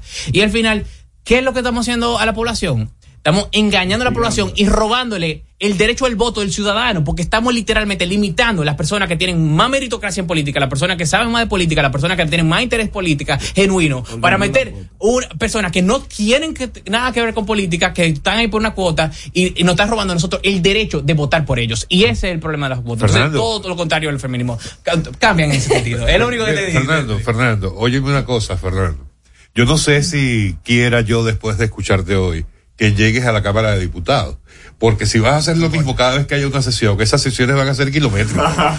Pero son necesarias porque aquí en República Dominicana cuando tuve debate, aquí no se ve debate ni en el Congreso. Eso es verdad. Gracias por estar con nosotros, Sí, Fernando. muchísimas gracias. Ha sido Fernando Abreu, esperemos tenerte por acá de nuevo antes de Claro, febrero. para yo rebatirle. Claro, no, no. No, pero, pero que vamos a darle más tiempo. vamos a darle tiempo, ¿eh? Para que que Odette se prepare, para que Odette se Pero mira, prepare. si tú quieres, tú traes un grupo de, o, o tú misma, o traes el grupo de, las que expertas más grandes, etcétera. O tú- Siempre, siempre le ha gustado generar este tipo de debate. pero- Amigos, ha pero sido nada. Fernando Abreu, Pero candidato a diputado por la circunscripción número uno del Distrito Nacional por el movimiento Patria Libre y, Y única vía en una próxima oportunidad. Vía generación de servidores. En una próxima oportunidad, no ahora, eh, nos vas a contar de eso. Bien, Estamos en No se gracias. diga más. Muchísimas gracias. Al regreso, más información en No se diga más. Top Latina. Yo estoy creciendo fuerte. Y yo creciendo bella. Con Chocorrica. Con Chocorrica. Con Chocorrica. Qué cosa buena. Yo estoy como un torito.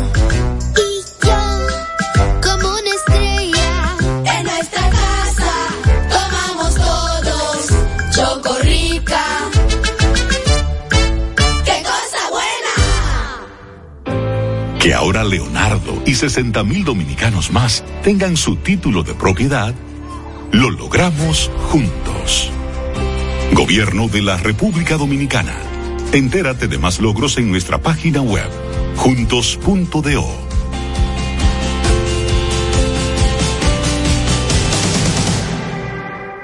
Cuando nos cuidamos unos a otros, hay comunidad. Donde hay comunidad, hay más oportunidades. Donde hay más oportunidades, se vive mejor. Por eso en Grupo Punta Cana trabajamos diariamente de la mano con nuestra comunidad, con proyectos que garantizan el acceso a salud y educación, promoviendo la cultura y el respeto por el medio ambiente, porque el verdadero desarrollo solo es posible cuando es para todos. Grupo Punta Cana con la comunidad. Descubre más en www.grupopuntacana.com.do. Colegio.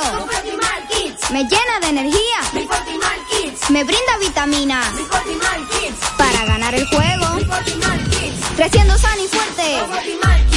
Todos tomamos Fortimal Kids. Un brazo de poder en cada cucharada. Fortalece el sistema inmune de tus hijos con Fortimal Kids, fuente de omega, vitaminas A, D y extracto de malta. Con rico sabor a naranja. Un producto de laboratorios Dr. No Collado. se diga más. Hey, ¿y qué se siente montarte en tu carro nuevo?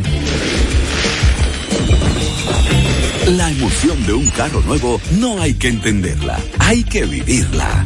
25 años encendiendo nuevas emociones contigo. Visítanos en concesionarios, dealers, sucursales y en autoferiapopular.com.do. Te aseguramos las condiciones de feria que se anuncien. Banco Popular, a tu lado siempre. Que ahora Randy y más de 100 mil dominicanos lleguen tranquilos y seguros a sus trabajos gracias al teleférico de los Alcarrizos, lo logramos juntos. Gobierno de la República Dominicana. Entérate de más logros en nuestra página web, juntos.do.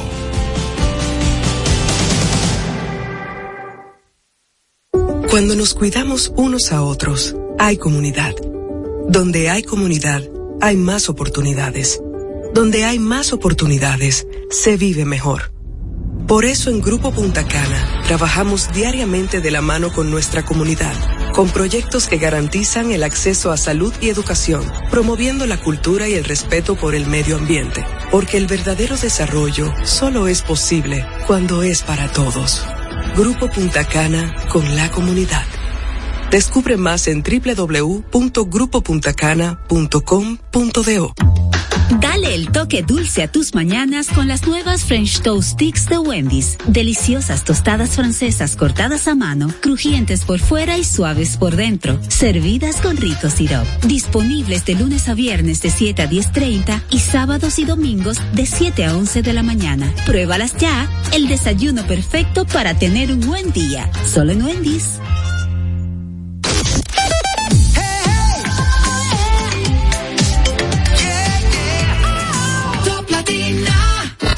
Interactúa con nosotros 809-542-1017.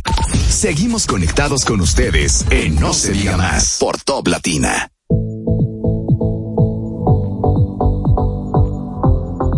Amigos de vuelta en No se diga más a través de Top Latina.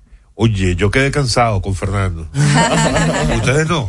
Ustedes- Excelente ideas y, y iniciativas económicas, de verdad Prepárate, que a prepárate pesar para la de que próxima vez que estoy venga. en desacuerdo con sus eh, ideas sociales y de derechos humanos, Vamos a pero abrir las ese debate. económicas son muy buenas. Vamos a abrir ese debate. Pero bueno, vamos a darle la bienvenida a nuestro próximo invitado, el amigo Iván Hernández Guzmán, director del Instituto Nacional de Estabilización de Precios, INESPRE. Ah, sí. Se le fue el aire a la edición de ese nombre. Bueno, gracias por esa bienvenida, gracias a, a ustedes por darme la oportunidad de decir lo que uno hace en- por instrucciones del presidente de la República y no quiero dejar de saludar a ese público que nos hace el favor siempre de sintonizarnos y que son la razón de ser de, de estos programas y que ustedes, como dije, hacen el favor de darle a uno ese acceso a ese público que ustedes tienen. No se diga más. Iván, eres un funcionario que está ahora mismo en la mira de mucha gente. eh, por tu rol, por tu responsabilidad, porque es que está ocurriendo una situación particular en el área de la frontera. El tema del cierre de la frontera, en principio eh, total, luego una flexibilización del mercado binacional, pero que eh, Haití pareciera que no está en eso. Ellos mantienen su posición de que aunque República Dominicana abra parcialmente la frontera, a ellos como que no les interesa el tema. Y se, se dice que se está perdiendo mucha producción. Está el tema de los huevos, está el tema, hoy en las portadas de los periódicos hablan Los de, embutidos. de las gallinas. Eh, incluso hay productos que se hacen en República Dominicana especial para el mercado haitiano. Cuéntanos desde el INESPRE cómo lo ves y qué acciones están tomando para que esto, lejos de ser un problema, podamos resolverlo de alguna otra forma.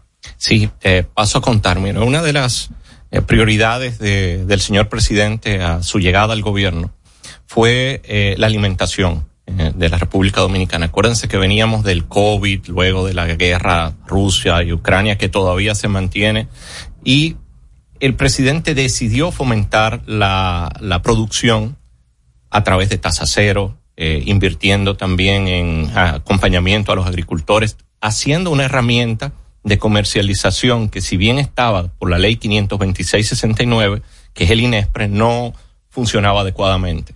Y restableciendo esa herramienta de comercialización, que tomó tres años, ha tomado tres años a través de nuestros, eh, eh, primero, eh, poner la ley acorde a los nuevos tiempos con hicimos trabajo con compras y contrataciones, con la consultoría jurídica del Poder Ejecutivo y con la transparencia, con eh, todo lo que ameritan los nuevos tiempos y eh, complementarlo con las leyes actuales que no existían en el 69, pudimos tener esta herramienta y en situaciones como, que es bueno re- recordar como Fiona, como la tormenta Laura, que fue muy al principio, hemos podido asistir productores, en ese caso fue básicamente de plátanos, y que no perdieran sus cosechas para que se mantuviera el aparato productivo y esas eh, cosechas llevarla a los sectores eh, vulnerables de la República Dominicana. Eh, fruto de eso pudimos mantener la producción, por ejemplo, hoy de plátano se producen unos 300 millones de unidades de plátano, de huevos aumentamos la producción de 240 millones a unos 300 millones y para eventualidades como esta de la frontera, ninguno lo estábamos esperando, sí teníamos esta herramienta disponible y inmediatamente el presidente tomó la decisión eh, por el bien nacional de cerrar la frontera, eh, priorizando obviamente los intereses nacionales sobre cualquier interés particular, pero no descuidando que a los dominicanos nos falte comida. Y como yo dije, y vuelvo y destaco, el tema de la producción agropecuaria, que si usted deja de producir hoy esos huevos, y por ejemplo, para que la gente lo entienda, usted tiene eh, 100 gallinas y porque hoy los huevos le están sobrando un poco, decide bajarlo a 50, cuando usted quiera volver a subir a esas 100 gallinas, le toma unos ocho meses volver a, a el ciclo productivo en lo que usted prepara la granja, pone la pollita, la pollita empieza a producir. Entonces es muy delicado y eso, el presidente sabiendo eso, nos mandó inmediatamente con todas las asociaciones de productores de huevos de- del Cibao Central. La primera acción fue eh, comprar los pollos y los huevos que estaban listos para cruzar a la frontera, que eran más o menos, ese día estaban, había un millón cien mil, si mal no recuerdo, eh, de unidades de huevos y unos mil setecientos quintales de pollo que estaban listos para cruzar a la frontera.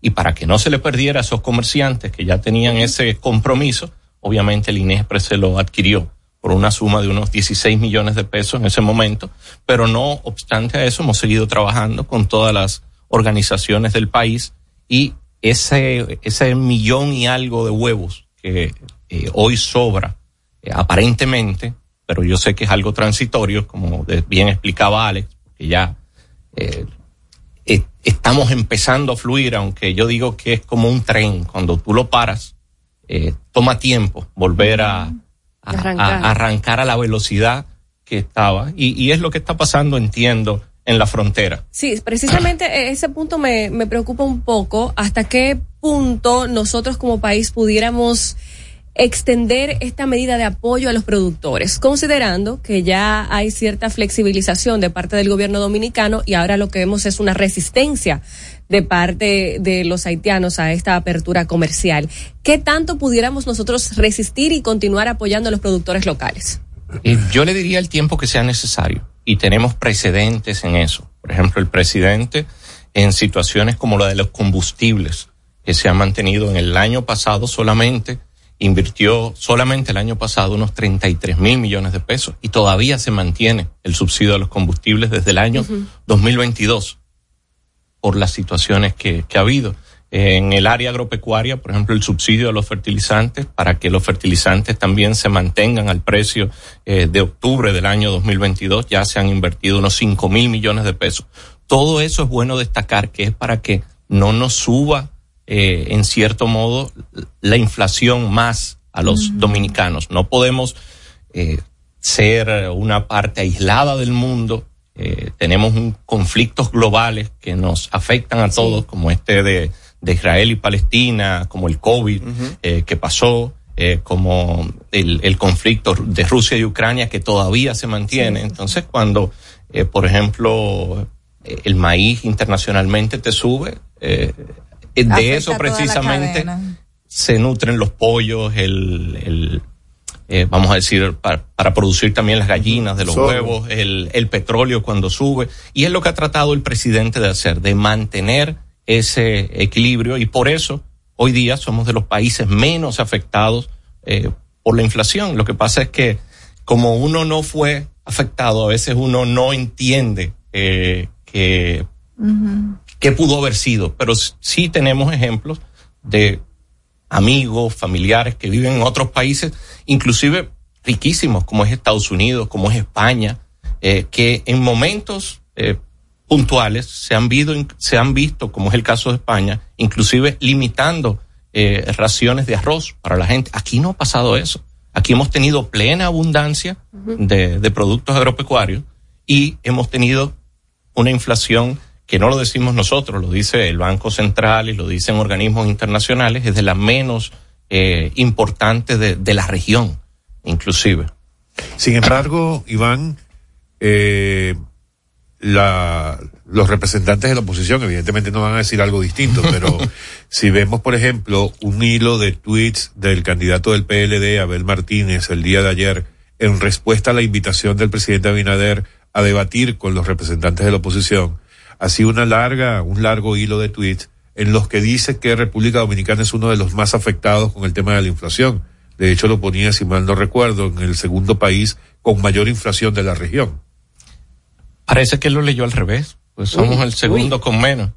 Y ahí están los números, como dice el presidente, los números internacionales, los números que, eh, que, que, avalan, por ejemplo, eh, que un organismo como la FAO eh, diga que pasamos de eh, subalimentación y de hambre en la República Dominicana de 8.3 a 6, de 8.7 a 6.3% de la población.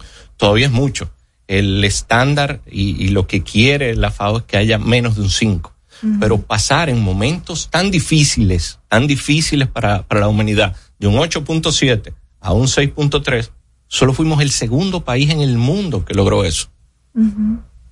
Y que tengamos, por ejemplo, un presidente que lo invitan a Suiza, Suiza, que es un referente de, de, de, todo lo que es alta tecnología y primer mundo, a dar una charla y a contar sus experiencias de cómo pudimos salir del COVID tan rápido acá.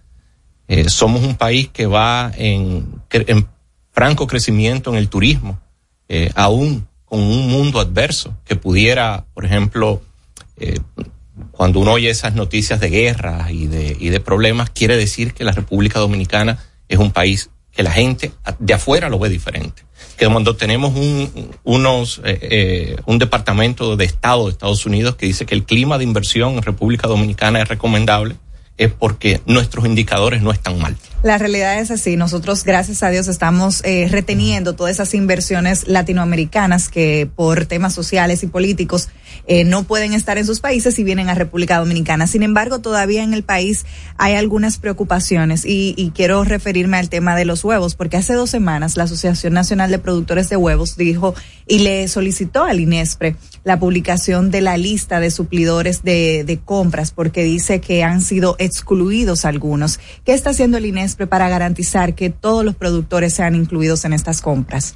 Sí, hemos estado, usted se refiere al señor Escaño de Azohuevo, lo visité personalmente, eh, es precisamente ese día, coincidió las declaraciones con, con, con mi visita, eh, por coincidencia. Y sí, le, de, a los miembros de su asociación de Azohuevo en ese momento, así como a Zona Pro, a, Pro, a, a Proamoli del Licey, eh, Copsibao eh, y otros independientes, hemos estado poniéndolo en la lista de recepción y lo hemos estado, tenemos programas de huevos en toda la geografía nacional y el INESPRE hoy día está vendiendo los huevos a 100 pesos, es decir que, eh, y lo está comprando a un precio de sustentación de eh, un huevo lo estamos vendiendo alrededor de 3.33, que eso sería un cartón de huevo de, ¿Y se lo compran al productor? A 4.5. Okay. Eh, es decir, que estamos subsidiando eso. ¿Por qué 4.5? Porque es el precio, el precio de, venta, ¿eh?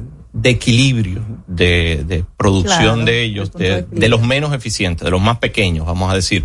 Eh, y, y, el presidente decidió mantener ese precio precisamente claro. para evitar que se desesperen y, y que saquen, eh, sí, y que saquen las gallinas productoras. Como dije, lo de la frontera también lo estamos monitoreando eh, día a día. Hemos estado, eh, por ejemplo, el domingo hubo bastante eh, comercio, aunque el lunes, que era el día de mercado, uh -huh. no se dio. eh, hoy Pero está sí. fluyendo. Aclarar eso estamos. del domingo, porque los mismos representantes, tanto dominicanos como haitianos, que estuvieron en la conversación, hablaban de que eran comerciantes que estaban pasando a revisar las pertenencias que tenían en el mercado y que estaban retirando sus mercancías para llevarlas a Haití, que no era un proceso de comercialización, sino de retiro de, de mercancía. No son las informaciones que tengo. Se, se produjo también intercambio comercial. Sí. Eh, Porque el eh, intercambio comercial es, es, lunes y viernes. Cree, sí, pero todos los días se hace. El mercado está lunes y viernes, pero todos los días se compra y se vende eh, en la frontera.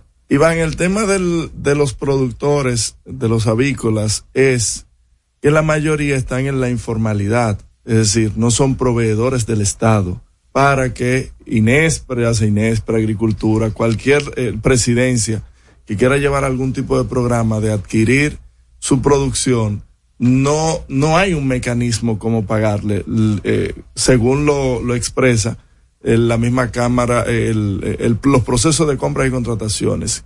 ¿Cómo están procediendo con esos proveedores informales? Qué buena pregunta. Eh, cuando hablaba de poner al día la ley de Inespre, la 526-69, que no tomó años ponerlo en funcionamiento, era precisamente eso. Con compras y contrataciones logramos un método abreviado, manteniendo toda la transparencia, la pluralidad, el la legalidad. la legalidad, y también el, el poderlo difundir, eh, que nos permite, con un método abreviado, poder hacer compras de productos nacionales, productos no procesados, como es el caso de los huevos, los plátanos, y lo hemos hecho a través de, para también darle más transparencia, de las asociaciones que le mencioné. Una que engloba a todos es la Asociación Dominicana de Avicultores. Entonces suscribimos un contrato con ellos, como también con Cibao, con las otras asociaciones, y a través de ellos ellos le pagan a esos miembros que a veces simplemente tienen una cédula porque Sí, eh, sí. tienen un monto de, tal vez son productores pequeños de dos, tres mil gallinas, cuatro mil. Y es lo que hemos estado tratando, por ejemplo, como pasó con los comerciantes, eso que le dije, lo hicimos a través de, de la Asociación Dominicana de Avicultores y los comerciantes de la frontera, que es un grupo significativo, todos lo, lo eh, fueron beneficiados todavía, quedan algunas cositas pendientes, pero en 15 días pudimos hacerle eh, el pago al 99% de, de esos productores. Y hemos estado publicando la lista a través de la ADA, la Asociación Dominicana de Avicultores, de Copsibao. Eh, nosotros eh, lo, lo vamos a hacer ya un poco más adelante cuando esté el, el programa, vamos a decir, más avanzado para que no se quede nadie y diga, ah, no estoy en la lista. ¿Por qué tiempo puede subsidiar eso el INESPRE? Le- La compra, la compra regular de la producción de los huevos y, y gallinas Y a esos productores. Ahí quiero destacar que son unos fondos especiales de la presidencia y que, como dije, por la experiencia previa de temas que nos han pasado, como el que me gusta citar, que es el de los combustibles, todavía tenemos el subsidio y han Sí, pasado dos es. años. No creo que vaya a pasar eh, dos años ni, ni siquiera meses del tema de Haití, porque es un tema que fuera de lo político también hay necesidades de ambas partes de la población. Es decir, Así lo- es. ellos tienen que comer y nosotros tenemos también eh, productos que ofrecerles. Y como dije, si ellos mañana decidieran decir, no compro más, voy a producir mis huevos, le tomaría ocho meses, en el mejor de los casos. Iván, eh, ¿cómo van? Apenas eh, tomaron las primeras medidas con respecto a la frontera. Eh, empezaron tanto Prodominicana como Industria, Comercio y Pymes a evaluar potenciales mercados que puedan sustituir lo que hoy día representa o lo que hasta ahora representa el, el mercado binacional con Haití. Eh, ¿Sabes de si ha habido algún avance? ¿Ha habido ya alguna manifestación de interés por parte de países como Panamá, que recuerdo que lo mencionó en algún momento el presidente Abinader, o incluso las islas de acá del Caribe? Sí, específicamente se ha avanzado bastante con Cuba. Eh, ya se han hecho negocios concretos con Cuba y con islas del Caribe. Con islas del Caribe ya tenemos también eh, esa Avances.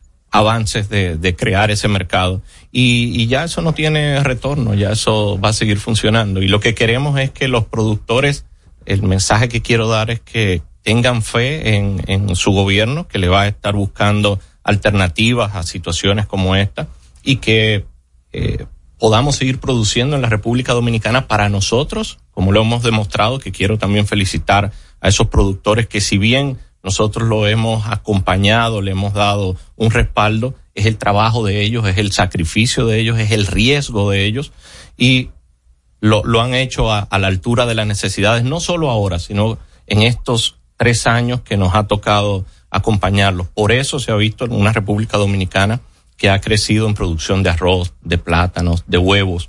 Y por eso usted ve que esa cantidad de turistas que nosotros tenemos adicional a lo que tenemos, le podemos alimentar. Hoy los dominicanos consumimos más también eh, eh, productos nacionales que lo que consumíamos anteriormente y podemos suplir eh, a un país también como Haití. Iván, aprovechándome de estos dos minutos que nos quedan, eh, por ahí viene el mes de diciembre. Y me gustaría saber si puedes darnos algún adelanto de, de algunas medidas que se estarán tomando desde el INESPRE para satisfacer la demanda de la población en ese sentido. Bueno, precisamente al salir de aquí tengo una reunión que Ah. voy a tratar algo de eso. Pero sí, la idea es seguir con lo que hicimos similar al año pasado, que fue la brisita navideña, Muy que bien. incluye varias acciones eh, de instituciones del Estado, de Supérate, de eh, PROPEP, proyectos especiales de presidencia, ayuntamientos, nosotros para llevar ferias, combos, eh, los cerditos de Inespre, las piernas, a los diferentes lugares de la República Dominicana y que tengamos una Navidad como nos merecemos los dominicanos, una Navidad feliz, una Navidad eh, donde la familia eh, se encuentre, donde eh, la familia dominicana, todos los dominicanos, eh, nos podamos sentir contentos de, de tener el privilegio de, de tener un, un país como este y inclusive Alex, que son de los asimilados dominicanos y que a veces yo digo que es como como como los amigos que uno eh, son la familia que uno elige, no la familia que le Que le tocó. tocó. y así cuando uno puede elegir dónde quedarse, dónde vivir, dónde desarrollarse, como lo ha hecho Alex, a, a veces tiene más amor por el país que lo que nos tocó nacer por Así es. casualidad. Así es. Así mismo, Iván. Muchísimas gracias por esas palabras. Bueno, mira, nos comprometimos a, a dejarte ir a las 8 y 35 por Ahí ese está. compromiso que no entendemos por qué. No creemos que sea más importante una reunión con el presidente Ya. que estar aquí, pero de, to- de todas casi maneras. igual, es casi igual, es casi igual. Gracias, Iván, Eh, ta- por Tal vez no tuve la confianza de decirle que era acá y si hubiera sido así, tal vez me dice, no, pero quédate y ven media hora después. Para la próxima invitación prometo hacerlo eh, así. Y gracias de verdad por, por ustedes darnos la oportunidad, gracias por a ese público por la sintonía y vuelvo y digo, eh, este es un gobierno que trabaja en equipo, eh, que queremos que cada, fortalecer la institucionalidad, que cada institución juegue su rol y es el deseo y la lucha del presidente, porque si bien somos eh, pasajeros, las instituciones, si uno las fortalece, quedan. Oye, no Así tuvimos es. chance de hablar de política. No, ni, ni del. Ay, ni- ¿A cómo sí. está vendiendo el INEPRE los plátanos, Iván? Los plátanos a cinco, a cinco. ¿Pero a dónde? Oye.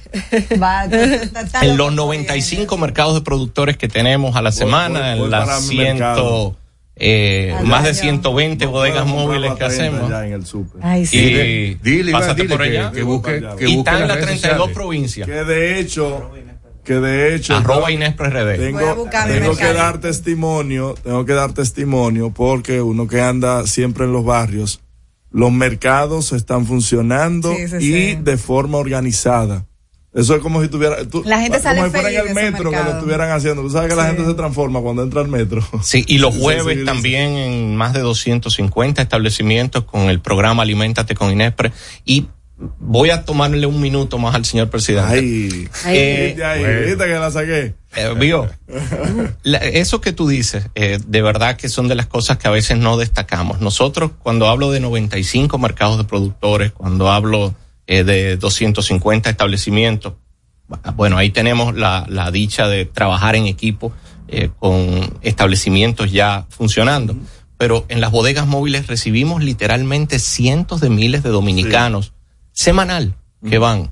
Y, como usted dice, lograr que eso se haga en orden, que sean Sí, productos de primera calidad, eh, que no haya ningún inconveniente, es primero por el buen trabajo del equipo de Inespre, pero no menos importante, por el civismo y la organización que nosotros los dominicanos hemos, hemos ido aprendiendo a, a hacer. Bueno, Iván Hernández Guzmán, director del INESPRE, No se diga más. Gracias, Iván. Ya volvemos. No se diga más. Al regreso, más información en No se diga más. Top Latina. Yo estoy creciendo fuerte Y yo, creciendo bella, con Chocorrica, con chocorrica. con Chocorrica. Qué cosa buena. Yo estoy como un torito Y yo, como una estrella, en nuestra casa. Tomamos todos Chocorrica. Qué cosa buena. Cuando nos cuidamos unos a otros, hay comunidad. Donde hay comunidad, hay más oportunidades. Donde hay más oportunidades, se vive mejor.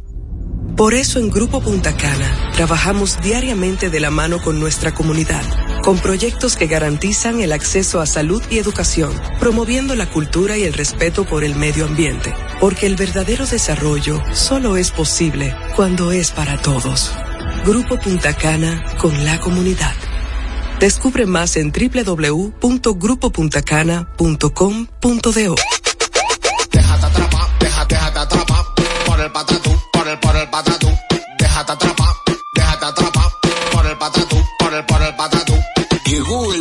Patatús, 15 días para dejarte atrapar por miles de ofertas. El Patatús. Jumbo, lo máximo. Que ahora Randy y más de 100.000 dominicanos lleguen tranquilos y seguros a sus trabajos gracias al teleférico de los Alcarrizos, lo logramos juntos. Gobierno de la República Dominicana. Entérate de más logros en nuestra página web, juntos.do. No se diga más. Aprendo en el colegio. Me llena de energía. Me brinda vitamina. Para ganar el juego. Creciendo sano y fuerte. Todos tomamos Fortimal Kids. Un brazo de poder en cada cucharada. Fortalece el sistema inmune de tus hijos con Fortimal Kids, fuente de omega, vitaminas A, D y extracto de malta. Con rico sabor a naranja. Un producto de laboratorios Dr. Collado. Dale el toque dulce a tus mañanas con las nuevas French Toast Sticks de Wendy's. Deliciosas tostadas francesas cortadas a mano, crujientes por fuera y suaves por dentro, servidas con rico sirop. Disponibles de lunes a viernes de 7 a 10.30 y sábados y domingos de 7 a 11 de la mañana. Pruébalas ya, el desayuno perfecto para tener un buen día. Solo en Wendy's. Ahora la gran diferencia está súper cerca de ti. Supermercados Nacional Sarasota. Un nuevo espacio cómodo y práctico con la gran variedad, servicio, precios y calidad que mereces. Avenida Sarasota 101, esquina calle Dolores Rodríguez Objío. Supermercados Nacional. La gran diferencia.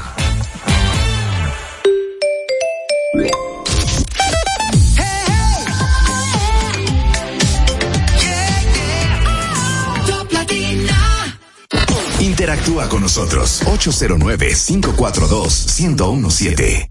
Seguimos conectados con ustedes en No se diga más por Top Latina.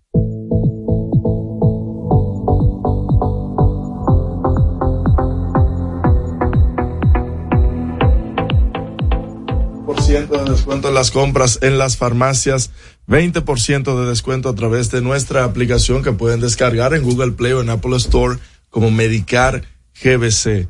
Descárgala y comience a utilizarla. ¿Cuántas hay en Santiago? En Santiago hay ocho farmacias.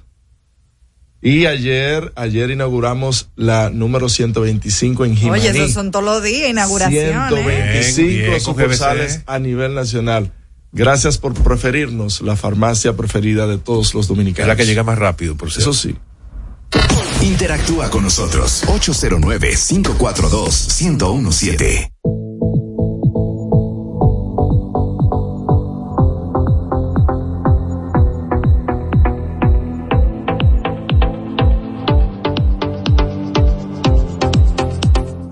Amigos de vuelta, en no se diga más a través de Top Latina. Oye, eh, vamos a aprovechar este último segmento de nuestro programa del día de hoy para aligerar un poco el, el tema. Hablar de cosas serias. Entre poli no puedes decir eso porque acabamos de hablar de un tema muy serio y además muy positivo. Pero nada más serio que esto. Bueno, puede ser, pero es igual para aligerar un poco de lo que vamos a hablar. Y para ello vamos a darle la bienvenida a dos buenas amigas. Eh, les hablo de Iliana Flores, quien es psicóloga clínica, especialista en temas de duelo, y Arlenis Nicasio, directora de Fuente de Luz. Y nos vienen a hablar de una, una, una nueva unidad que se llama así, unidad de duelo. Y esa palabra duelo, por lo general, tiene una connotación negativa. ¿Eh? ¿O me equivoco?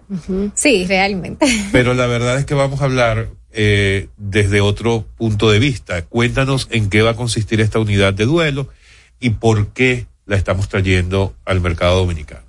En primer orden, saludar a nuestra audiencia. Eh, Fuente de Luz está ubicado en Santiago, San Francisco de Macorís y Sajoma. Ay, Sajoma somos, querida. sí, somos un parque cementerio, pero con la funeraria, donde estamos brindando una solución integral a nuestros clientes, dándole apoyo a las familias durante y después del proceso.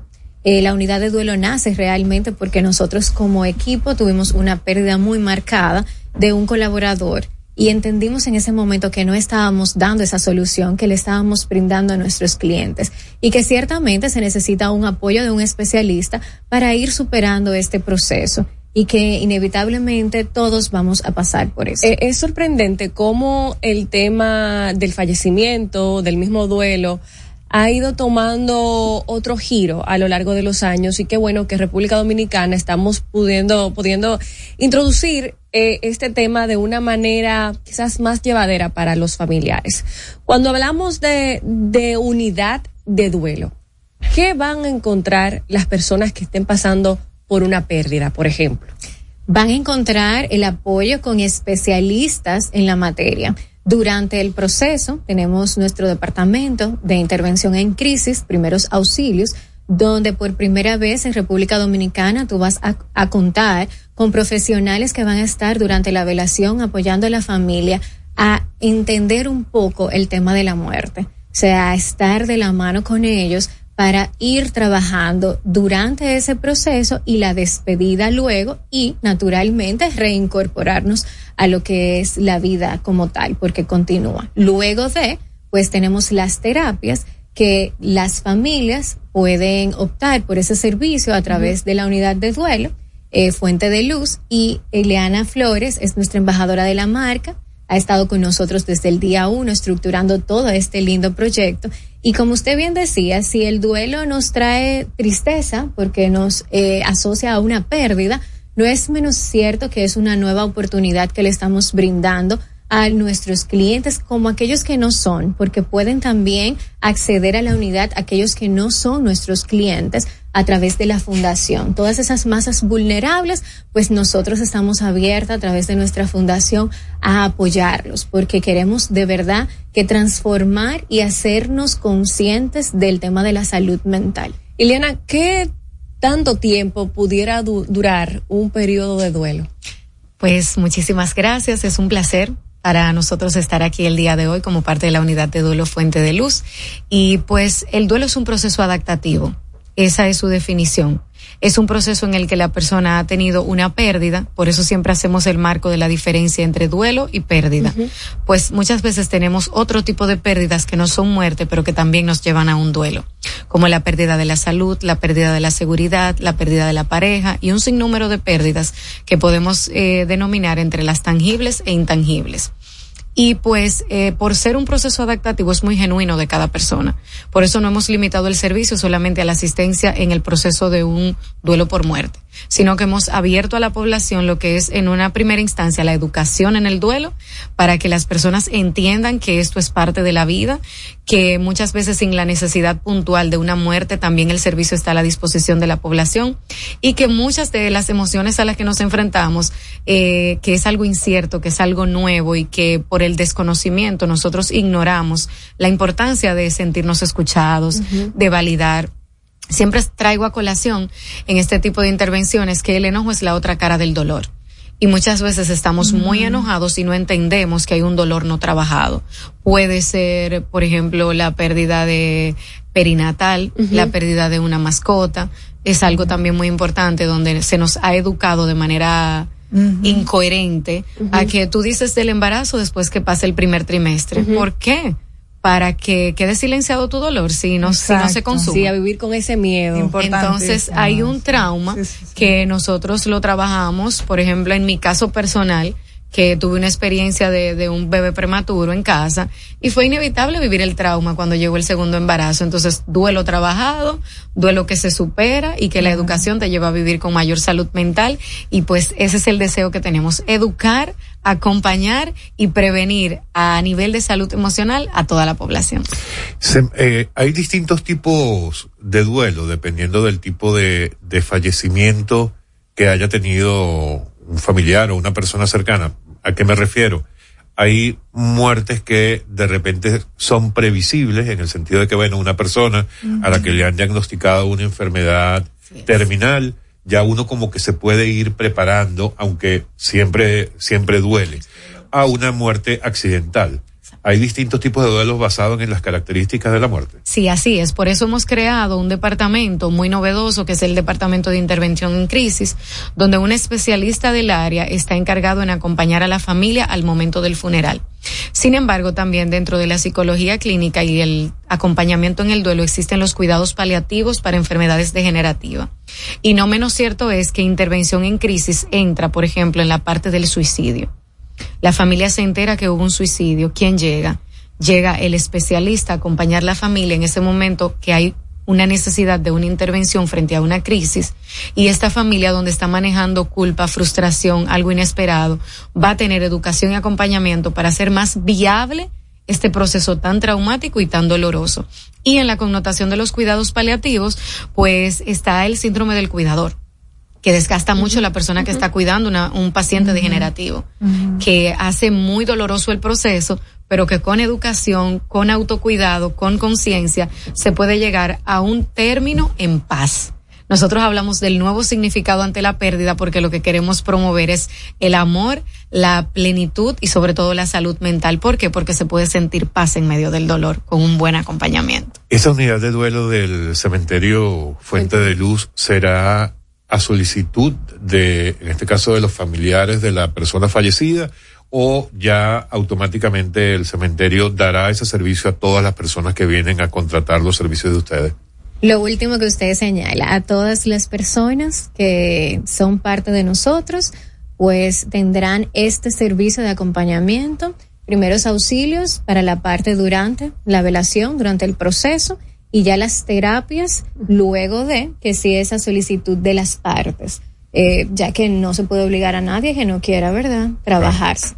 Hay personas que viven en el exterior, vienen al momento de, de la velatorio, del entierro, y se tienen que regresar otra vez. Pueda que duren dos días en, en el proceso de este, pero ahí, ah, ahí en el programa incluye una continuidad a distancia. Sí, nosotros de hecho tenemos consultas virtuales que les Ay, por permite, exactamente, le permite al que está en el exterior, pues poder tener los servicios de la unidad de duelo. Y también en el orden de salud mental integral, porque no nos limitamos solamente al duelo, sino que como hablábamos de las pérdidas, pues si se ha perdido la salud, si se ha perdido una relación de pareja, la estabilidad económica, Ah, es el importante. acompañamiento es integral. Eso es importante, lo de perder la pareja. de tu duelo. Eso también es un Ay, duelo, sí, ¿no? claro que sí. Y muchas veces ahí entran las famosas relaciones tóxicas, Claro. porque entonces nosotros intentamos eh, para evadir un dolor que el bloqueo es parte de las etapas del duelo, pues para yo creer que esto no es una realidad, yo me valgo de una segunda relación sin estar preparado. Claro. Y entonces ahí vienen las decisiones equívocas, los ataques de pánico, el estrés postrauma, muchas situaciones que se pueden ir dando. ¿Con cuánta anticipación deben prepararse las personas para eh, el término de la vida? O sea, ¿qué tan planificados, precavidos debemos ser nosotros y, y quizás eh, ir investigando de los planes que ofrece Fuente de Luz? Bueno, de hecho, el, eh, Fuente de Luz nace con ese propósito de educar a la población de manera previsiva para que entiendan que la muerte es un proceso natural y que en cualquier momento va a ocurrir desde que usted nace, que está vivo y viable, pues usted tiene seguro. una fecha de caducidad. Esa es la realidad y nadie puede ocultar. Ahora bien, está en la conciencia de cada uno de nosotros el ocuparnos, el decir, bueno, pues mira, déjame hacerlo ahora para eso mismo, para que cuando llegue ese momento, pues yo pueda eh, honrar la última voluntad de mi deudo, de mi ser querido. Entonces, eh, yo les exhorto a la población de que no lo deje para ese momento. Eso no es cierto, que, ah, que el familiar se va a ocupar, que me tiren en el río. Ay, no, Dios. eso no. O sea, al final de cuentas, tú no sabes el orden de la vida. Tú no sabes si la, si, e- si se va primero un hijo tuyo que tú. o sea, al final de cuentas, eh, hay que tener eso organizado, o sea, hablar del tema y sobre todo por un tema hasta de salud mental, porque como le indiqué al inicio, nos dimos cuenta que no era una solución integral, o sea, nosotros lo vivimos en carne propia y no era lo mismo servir que ser servido. Claro. O sea, nosotros ningunos teníamos cabeza para eso. Y al contrario, después teníamos que reincorporarnos a, a la, a la rutina y poder decir, ok, ¿y ahora qué vamos a hacer? ¿Cómo vamos a continuar con nuestros objetivos 2023?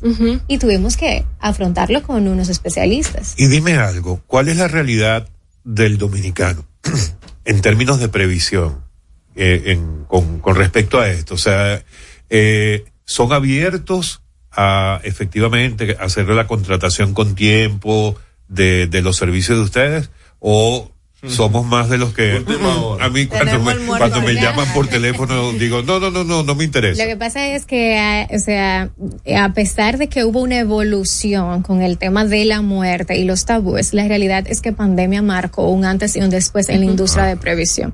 Ahí el consumidor entendió, o sea, el usuario, el dominicano, que no importa que usted era joven, que usted era eh, de cierta edad, o sea, la muerte nos respiraba. Y eso ocasionó un grado de conciencia muy positiva para la industria de la previsión. De hecho, eh, nuestra unidad de negocio principal o, o nuestro, eh, vamos a decir que punto focal es la venta sin, o sea, hay necesidades inmediatas, yo tengo muy pocas para que ustedes sepan. Y, y- Gracias y a Dios. El, o sea, está la venta inmediata, pero está la planificada. La planificada puede ser en plazos. Por Sí, ejemplo, claro yo decir, sí. tengo, necesito dos espacios y quiero pagarlo mensual o quiero, ¿cómo funciona eso? Esa es una de las fortalezas de la previsión realmente, que no tiene que desembolsar cantidades de dinero muy grandes, que eso eso es contrario a lo que te sucede cuando no tienes la previsión, que tienes que resolver, buscar la cantidad completa para poder dar el servicio. Eh, cuando usted opta por la previsión, pues usted simplemente llena un precontrato con nosotros, da un inicial que se ajuste a su presupuesto y lo demás lo difiere en pagos que no te generan intereses, que es una ventaja. bien. es decir, que yo tengo actualmente facilidades corriendo hasta 84 meses. Y combos, con decirle a ustedes que con tres mil pesos hoy usted llama mensual y usted tiene la funeraria como ¿Cómo? tiene el cementerio. La idea es que usted no tenga excusa y que usted de verdad dé ese paso. Yo me voy para Sajoma. Atención, Ya te espero. atención, señora Romero. Ajá. En Sajoma que quiero. Y, y ella quiere ahí también. No, no sé, porque No, no ni nacimos juntos ni tenemos que morirnos juntos. el noreste. El legado de vida Sí, que- el legado de vida también es un programa que ofrecemos para eso mismo. Es para iniciar la conversación. Es un programa que desde el punto número uno de la vida, o sea, tus hijos, eh, quiénes son tus descendientes, ascendientes, si tienes deudas, si tienes activo, eh, quiénes son tus abogados, médicos, todo. Tú lo organizas en ese libro que se llama así mismo Legado de Vida y lo guardas. ¿Para qué? Para evitar situaciones, porque desde mi cargo yo he visto muchas familias estar aquí y lamentablemente cuando el patriarca fallece, pues todo desaparece porque no había una comunicación, Claro. lamentablemente. Quienes quieran tener más información sobre todo esto, ¿dónde la pueden conseguir? Claro que sí, nos pueden marcar al 809-241-0114. Igual nos pueden seguir a través de nuestras redes sociales, Fuente de Luz underscore DO y también Unidad de Duelo FDL. Así que nuestra central está 24 horas, no importa dónde se encuentran, eh, tenemos cobertura a nivel nacional en cuanto a la funeraria y ya para el último adiós en los parques Santiago, San Francisco y Sajón. ¿Sabes que hablando de lo de la unidad de duelo, decíamos que también perder una pareja podía ser un duelo, ¿verdad? Así es. Es un duelo. Depende. No, porque, mira, yo he pasado por rupturas que yo las he celebrado como no tienes idea. Porque- Afecta, le afecta. Hay que cerrar los ciclos, En lo hay que más cerrar los profundo ciclos. de su corazón, algo hay ahí. Muchas gracias por acompañarnos. Gracias a ustedes, estamos para servirle. Amigos, han sido Iliana Flores y Arlenis Nicasio, representantes de Fuente de Luz, con esta nueva iniciativa, Unidad de Duelo. Busquen la información, porque de verdad que es sumamente importante. Se nos fue el tiempo. Nos Será hasta mañana. hoy. Siento que hoy hemos hablado como por cuatro programas. Más o menos, más o Esperemos que la gente no piense lo mismo y se haya quedado feliz de acompañarnos en No se diga más a través de Top Latino. Bye bye. No se diga más. Una revista informativa con los hechos noticiosos que marcan tendencias en el país y el mundo por Top Latina. A esta hora, RTN te informa. Esto es lo que debes saber. En la semanal con la prensa, Abinader destaca entrega de más de 7 mil viviendas y 70 mil títulos en su gobierno. Comisión de la OEA va hoy a la frontera a hacer levantamiento. Presidente Abinader afirma es innegociable el registro de datos biométricos en la frontera. Asimismo, es decisión de Haití si quiere comprar productos ARD. Gobierno iluminará las zonas del país donde ocurren más delitos. Junta Central Electoral dice, por obsoletos se deben cambiar los escáneres para elecciones de 2024. Se necesitan 21 mil equipos nuevos. Otro adolescente muere en el Conani de Santiago. Cuerpo del menor de 16 años fue encontrado con múltiples golpes. La fiscalía investiga a compañeros. Haití mantiene cerrada su frontera. Aplazan para el 20 de octubre la audiencia del caso Búho. Para las emisoras del grupo RTN, les informó Elizabeth Márquez. Top Latina. Ella hace todo por seducir. Edelai presenta Los Inigualables, la Z y la L, Zion y Lennox. Con su nueva gira internacional, interpretando todos sus éxitos, Zion y Lennox. 4 de noviembre, Anfiteatro Blue Mall Punta Cana, Zion y Lennox. Boletas en Huepa Tickets. ¿Te enteraste de los nuevos planes de Internet en fibra óptica de Claro? Donde recibes hasta más del doble de velocidad al mejor precio desde 25 megas de bajada y 15 megas de subida por solo 1,295 pesos con impuestos incluidos. Y seguimos creciendo. Ya nuestra fibra óptica se extiende a más de un millón de hogares y negocios para que más dominicanos puedan vivir la mejor experiencia de Internet en fibra óptica. Conoce más en claro.com.do. Claro, la red número uno de Latinoamérica y del país. En Claro, estamos para ti. César Suárez Jr. presenta el astro de la canción, el ícono mexicano, el imponente y carismático Emmanuel. Emmanuel, personalidad, pasión, entrega y energía, presentando su nuevo espectáculo, Emmanuel Live, All the Hits, con una producción espectacular. Sábado 21 de octubre, sala principal Teatro Nacional, 8.30 de la noche, Emmanuel en vivo. Será una noche inolvidable y solo de éxitos. Boletas a la venta ya. Información 809-227-1344. Porque lo primero es lo primero. Delante de una feliz pareja siempre hay unos gandules guisados con coco o un sabrosísimo mono de gandules y detrás una sabia y tradicional herencia para cocinar tan sabrosos platos. Porque ella siempre tiene delante los gandules y la famosa verdecitos, frescos y con coco. Porque lo primero es lo primero. De la famosa, claro. Y la famosa, lo más natural. Calidad avalada por ISO 9001-2015.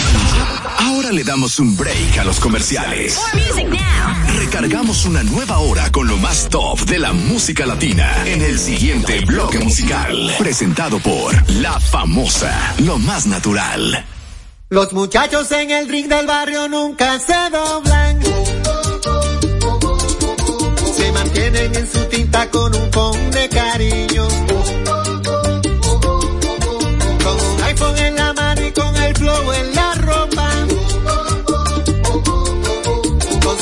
De Big Papi, con sus tenis de Jordan. A las dos de la mañana, en el medio del jaleo, aparece una jipeta, un billete de 500 y un deseo. Sale un individuo, lleva todo oscuro, con un diente de oro puro, a llama por apodo el rey del mambo.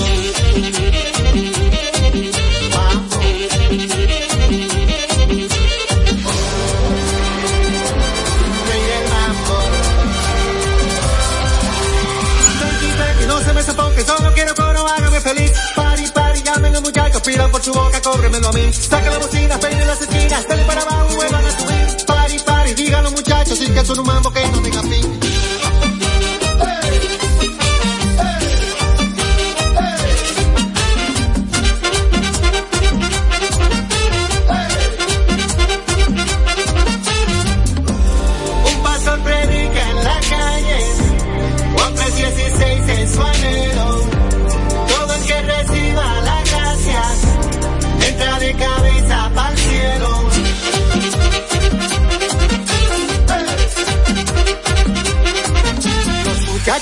el ring de barrio nunca se rompen.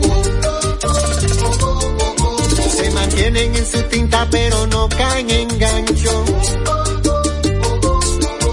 Y se mueven con sus iPhones de una mesa pa' otra. Y se tiran por el WhatsApp,